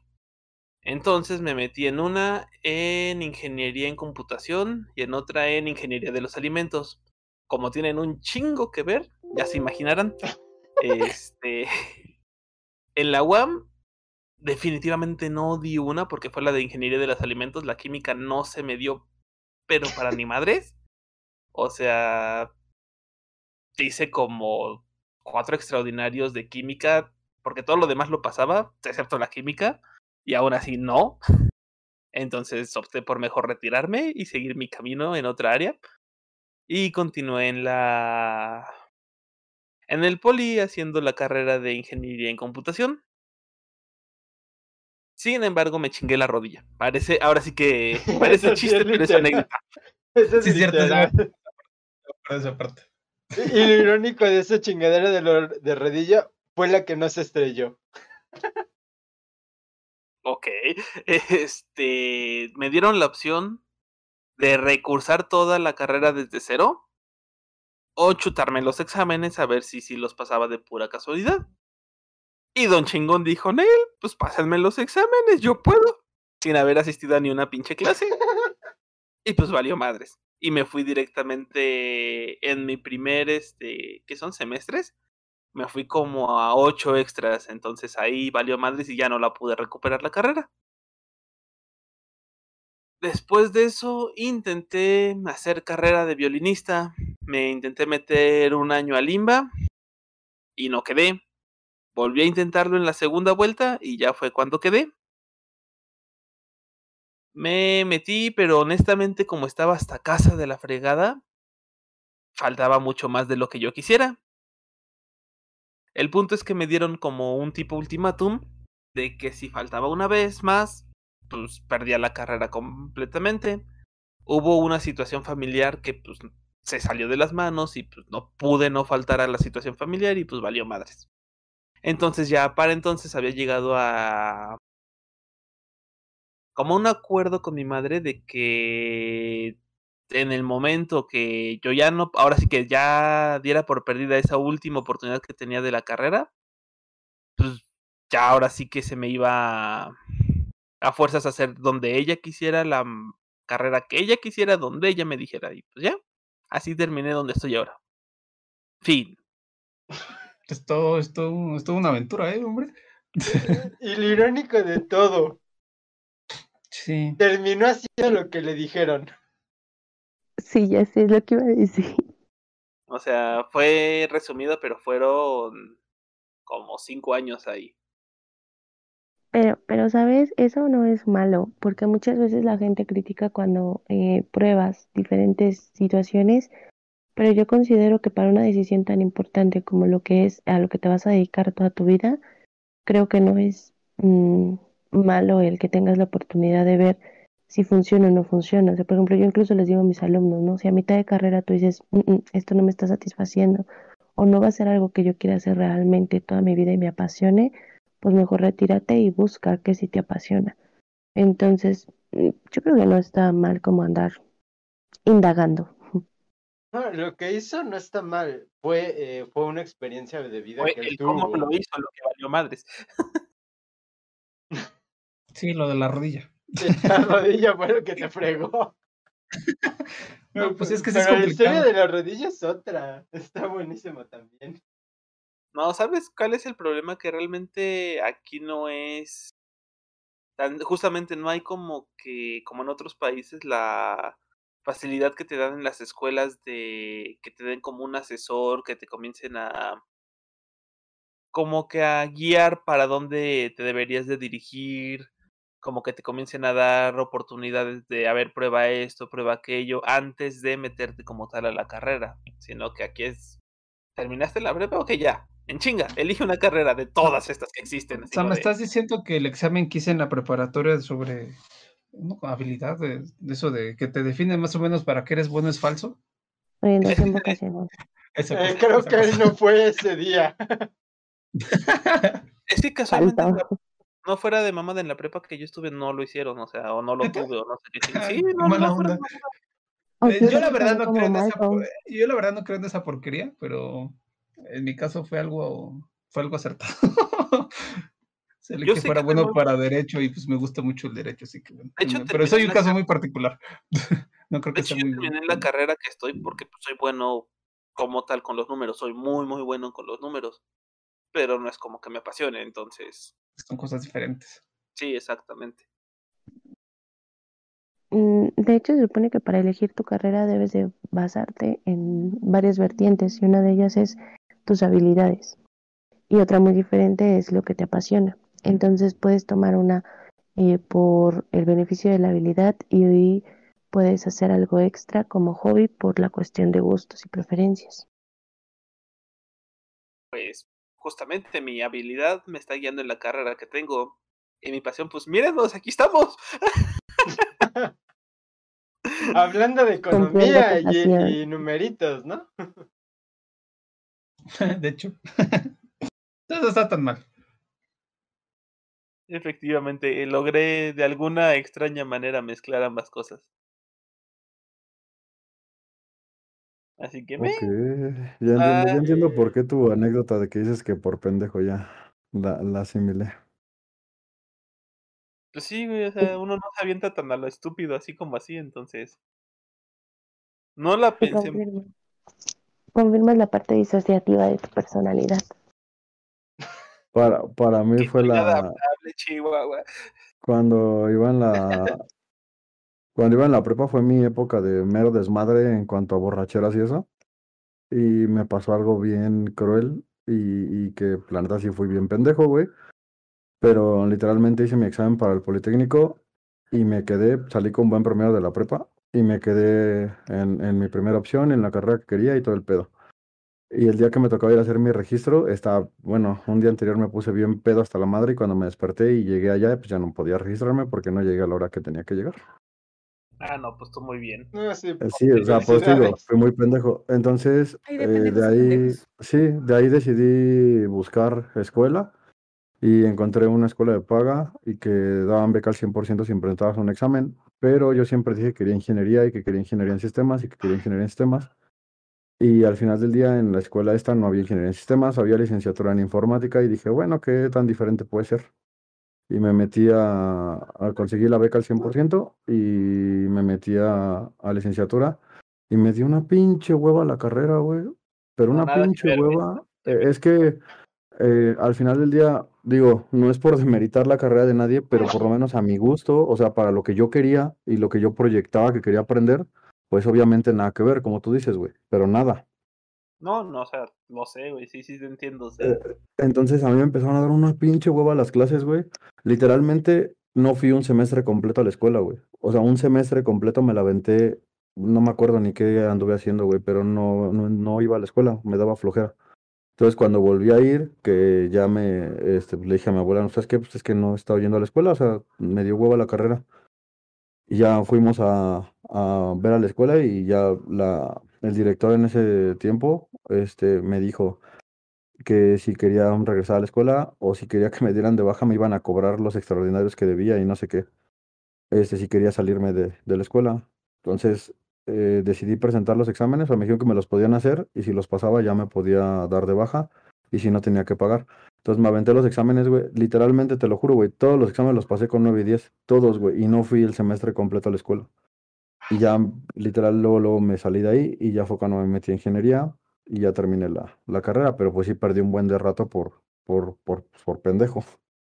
sí, las ingenierías en computación y en sistemas son dos, bueno, en cuanto a prepa se refieren, son dos cosas muy, muy diferentes, güey, porque una, co- pues prácticamente es lo mismo de una computadora, güey. Te enseñan lo- una cosa, una carrera es lo que hay por fuera y una carrera es lo que hay por dentro, güey. Es, es que literal hay tres, tres como carreras que son las más comunes de, de que se refieren a este tipo de, de situación. Está sistemas, eh, bueno, ingeniería en sistemas, está licenciatura e ingeniería en informática y está también licenciatura e ingeniería en computación, pero las tres son cosas diferentes, güey, o sea, computación es una cosa, informática es otra y sistemas es otra. Y por lo menos para mí o para lo que yo quería desarrollar, eh, eh, más bien, para lo que me quería desarrollar como profesional, pues sistemas era la que más se, se acercaba a lo que yo quería, güey. Y las otras dos no. Pero, tío, todo fue por güey. Pues si hubiera hecho mi registro, hubiera podido entrar al Politécnico y todo el pedo. Pero pues la cagué. Pero, ¿cómo está eso de que para darte de baja tenías que pagarles dinero o hacer los extraordinarios para poder irte? Es medio que tonto eso, de- ¿no? Es que era una No, escuela es de escuela de paga. paga, es obligatorio. Sí. Para que te liberen tus documentos. Una escuela de paga nunca va a perder. Entonces, eh, si te puedes sacar lo último antes de que te vayas y como tienen tus documentos y los pueden retener, pues obviamente te obligan como a pagarlo. Sí, porque se quedan con tus originales, ¿no? Exacto. Sí. Y pues saben que te vas a ir a escribir a otra escuela, entonces necesitas esos documentos. Y manera de retenerlos es eh, lo que pagas. O hay escuelas que te piden que pagues, por ejemplo, lo que resta del ciclo escolar, mensualidades. Exactamente. ¿Qué tan legal será eso? De que no te den tus documentos. Eh, Pues, pues de tú eres el hecho- abogado aquí. Pues por eso te digo, no se me hace nada, nada, nada adecuado eso de que no ¿Qué te pueden regresar tus documentos ahí. Mm, ¿Por qué porque no preguntó como. algo legal? Pues es que a menos que te hubieran obligado a firmar un contrato o algo, pero bueno. Sí, pero, Bueno. pero así fue. Digo, al final lo bueno fue que me dieron el chance de, o sea, no pagué nada, güey. O sea, como, como regresé a pedir la información antes de que acabara el ciclo escolar, Me dijeron que tenía que, que podían justificarme las faltas, pero que tenía que presentar los exámenes. Ellos con la confianza total de que no los iba a pasar, güey, porque no había asistido a clases, güey. Pero pues se la pelaron porque los pasé todos. E- Eso es lo, lo más increíble, o sea, que hayas pasado todos los extraordinarios. No, y es que aparte-. Wow. Es que, ¿sabes cuál fue la cosa, güey? Que yo, en, o sea, también en la prepa estudié carrera técnica. Bueno, en, en donde estudié, estudié carrera técnica. Entonces, todo lo que me estaban enseñando, por eso fue que me dio tanta hueva la carrera, ya lo había visto en la prepa, en mi carrera, en, en mi carrera técnica, güey. Entonces, Oh, fue la, esa fue la situación, que ya había visto todo eso. Por eso no necesité haber entrado a clases. Obviamente, güey, si, si no hubiera estudiado eso, nada más hubiera estudiado la prepa normal, y voy y me dicen, presenta los exámenes así, ni de pedo los paso, güey.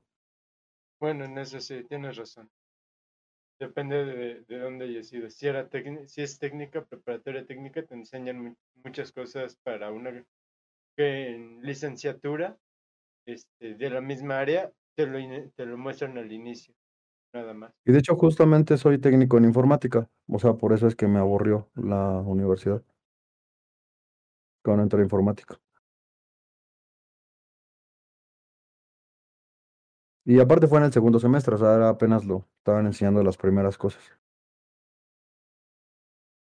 Sí, mu- mucho más te ibas a aburrir. En Los primeros semestres es casi cuestiones de repetitivas que ya viste en la, en la preparatoria.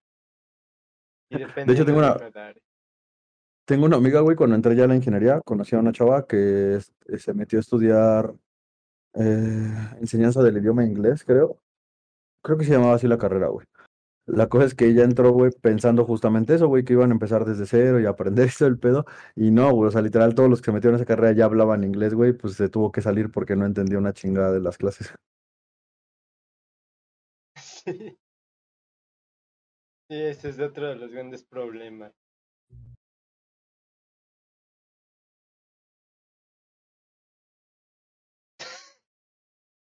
Oye, Gabriel, ahora- ¿sigues tocando? Ahorita que dijiste lo del violín. No, güey. Pues la, ahorita ya el trabajo ya no me dio, güey. Y esa madre. Desafortunadamente uno de mis maestros tuvo mucha razón, güey. El violín en cierta forma es muy, muy celoso, güey. Si no le das lo mínimo que son, que será? Dos, tres horas diarias, güey, pierdes la práctica y vale madres todo, güey. Entonces, si ahorita te doy un violín y te digo que toques algo, no tocas. Te tocaré las mañanitas y de ahí Y de ahí ya no sale. Sí, sí, sí. Y tal vez desafinado, güey, o sea. Eh, Es lo mismo con la flauta. Yo, yo tomé clases este, particulares de flauta. Y sí, también este, por eso también puedes fallar. Y más, Sí, si no- tienes que cuidar también el instrumento. Los instrumentos son muy celosos, entonces. No, no, no les recomiendo que hagan carreras aparte si van a tocar un instrumento. Sí, instrumentos no.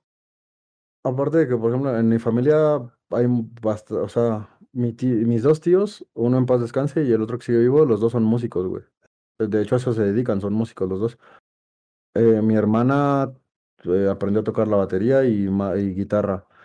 Y mi otra prima toca el ukulele y el teclado. Eh, La otra también empezó a aprender batería y mi primo ahora está aprendiendo bajo y yo soy el único pinche inútil que nunca aprendió a tocar nada. Ah, que sí, una computadora. Bueno, eso sí, pero, pero no, o sea, instrumentos musicales, no. Como que me brincó el. Bueno, más bien aparte nunca me vez. gustó. Puedes ir en la electrónica. Como dices, ¿Cómo, cómo? este, Yuko, eh, a la electrónica. Tu futuro es Oh. ser DJ. Eh, no creo. DJ Hades queda bien, o sea, piénsalo. DJ De Hades, eh, no suena mal. Sí, DJ sí, Hades, desde el inframundo, viene a tocarle su música. Ah, ah, ah. Y con un showcito así de luces rojas, anaranjadas y, este, pirotecnia como metálica. Ajá, tienen que ser azules, o sea, no Tienen que. Sí, ser azules. azules con Un violeta. rojo. Ajá, tal vez tonos moradescos en todo caso, o sea. Me gustan los morados, está bien. Y el rojo tendría que ser muy leve. A menos que se empute. Ya cuando se empute sale el rojo. Ah, sí. Pero lo de la bueno. llama roja de Hades no solo era cuando se enojaba, güey. Cada que se exaltaba por algo, Sí, se exaltaba, se roja. enojaba, este, gritaba. De se cualquier ponía cosa. eufórico. aerodinámicos. Sí.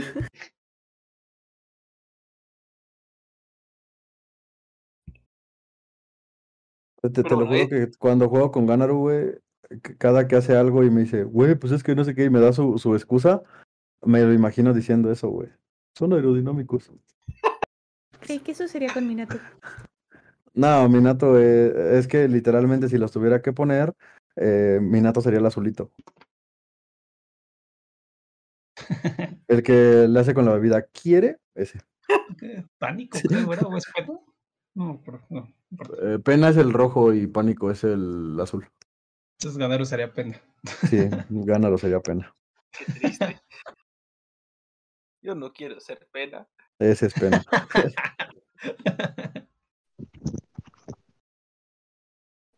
Qué pena ser pena.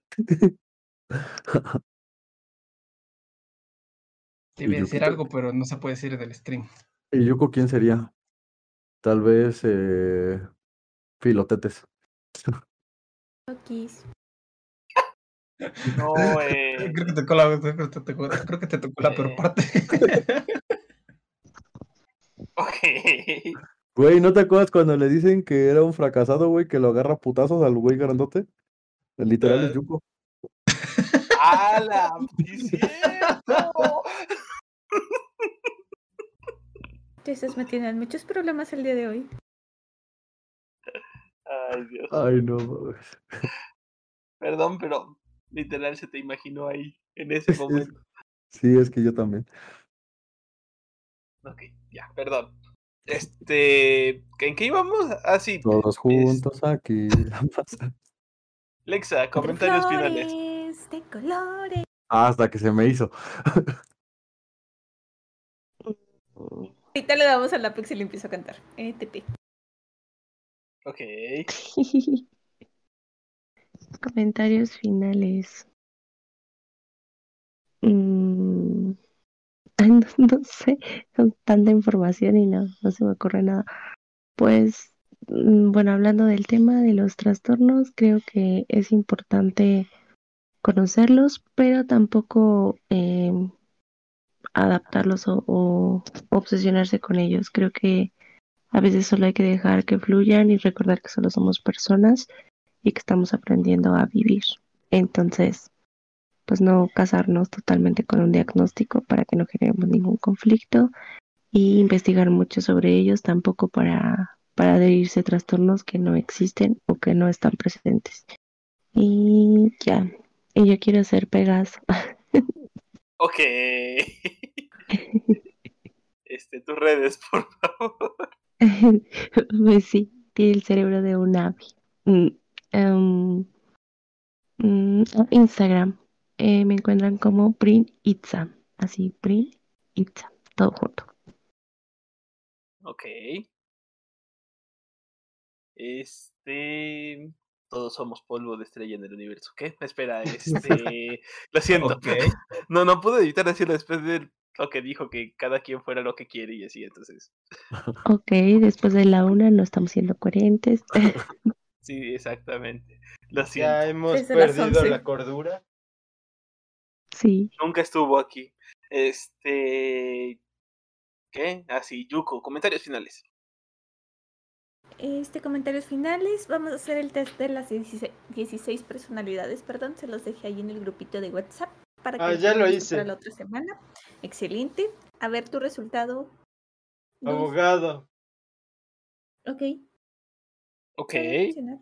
Es algo que no me esperaba. Yo tampoco. De hecho. Y creo que está errado.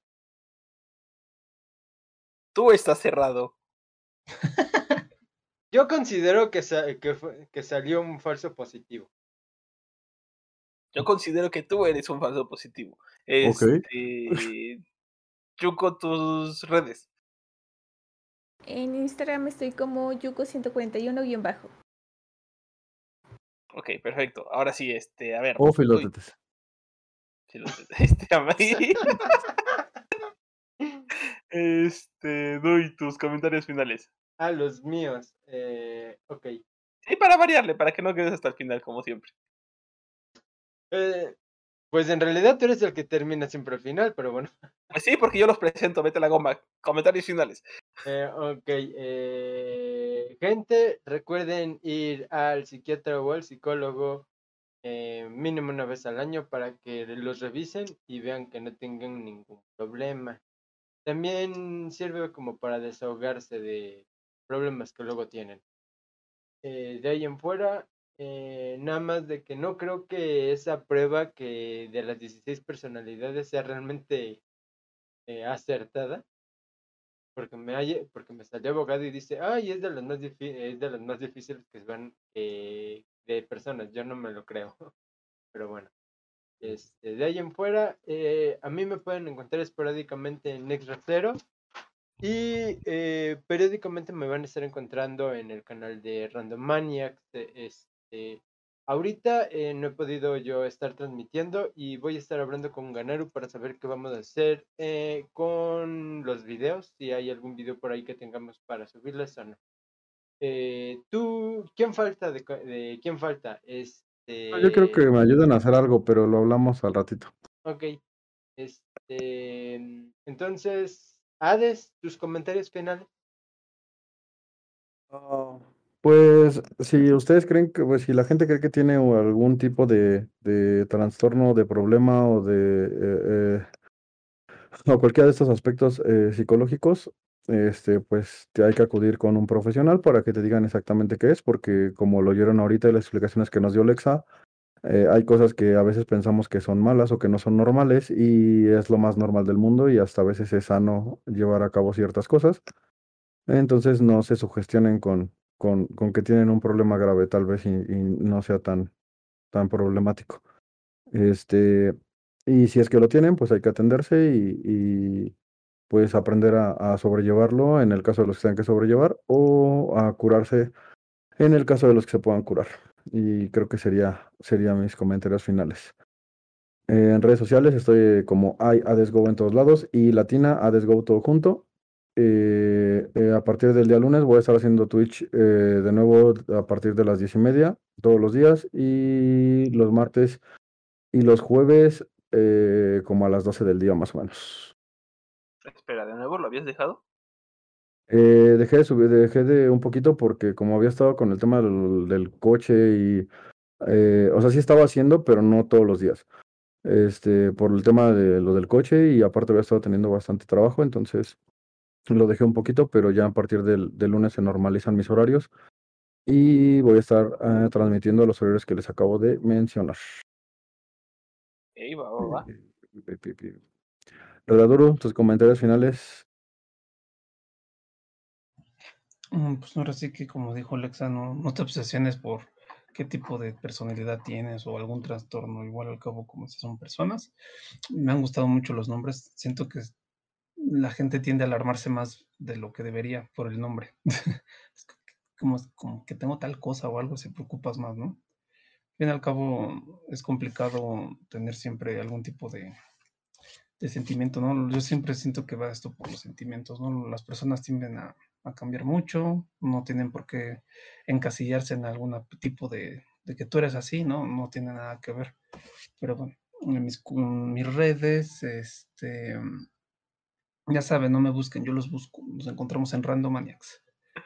Ok. Y eso será todo, o sea, solo no, no se encasillen en algo, o sea, simplemente las personas son muy, muy complicadas, no tienes por qué seguir un patrón, tú puedes hacer lo que tú quieras, así de sencillo. Mm, no sé, ¿Quién falta? Además de mm, creo ganar. que, creo que nada más ganaron. ¿Yo qué? Faltan tus comentarios finales. Ah, cierto. Este.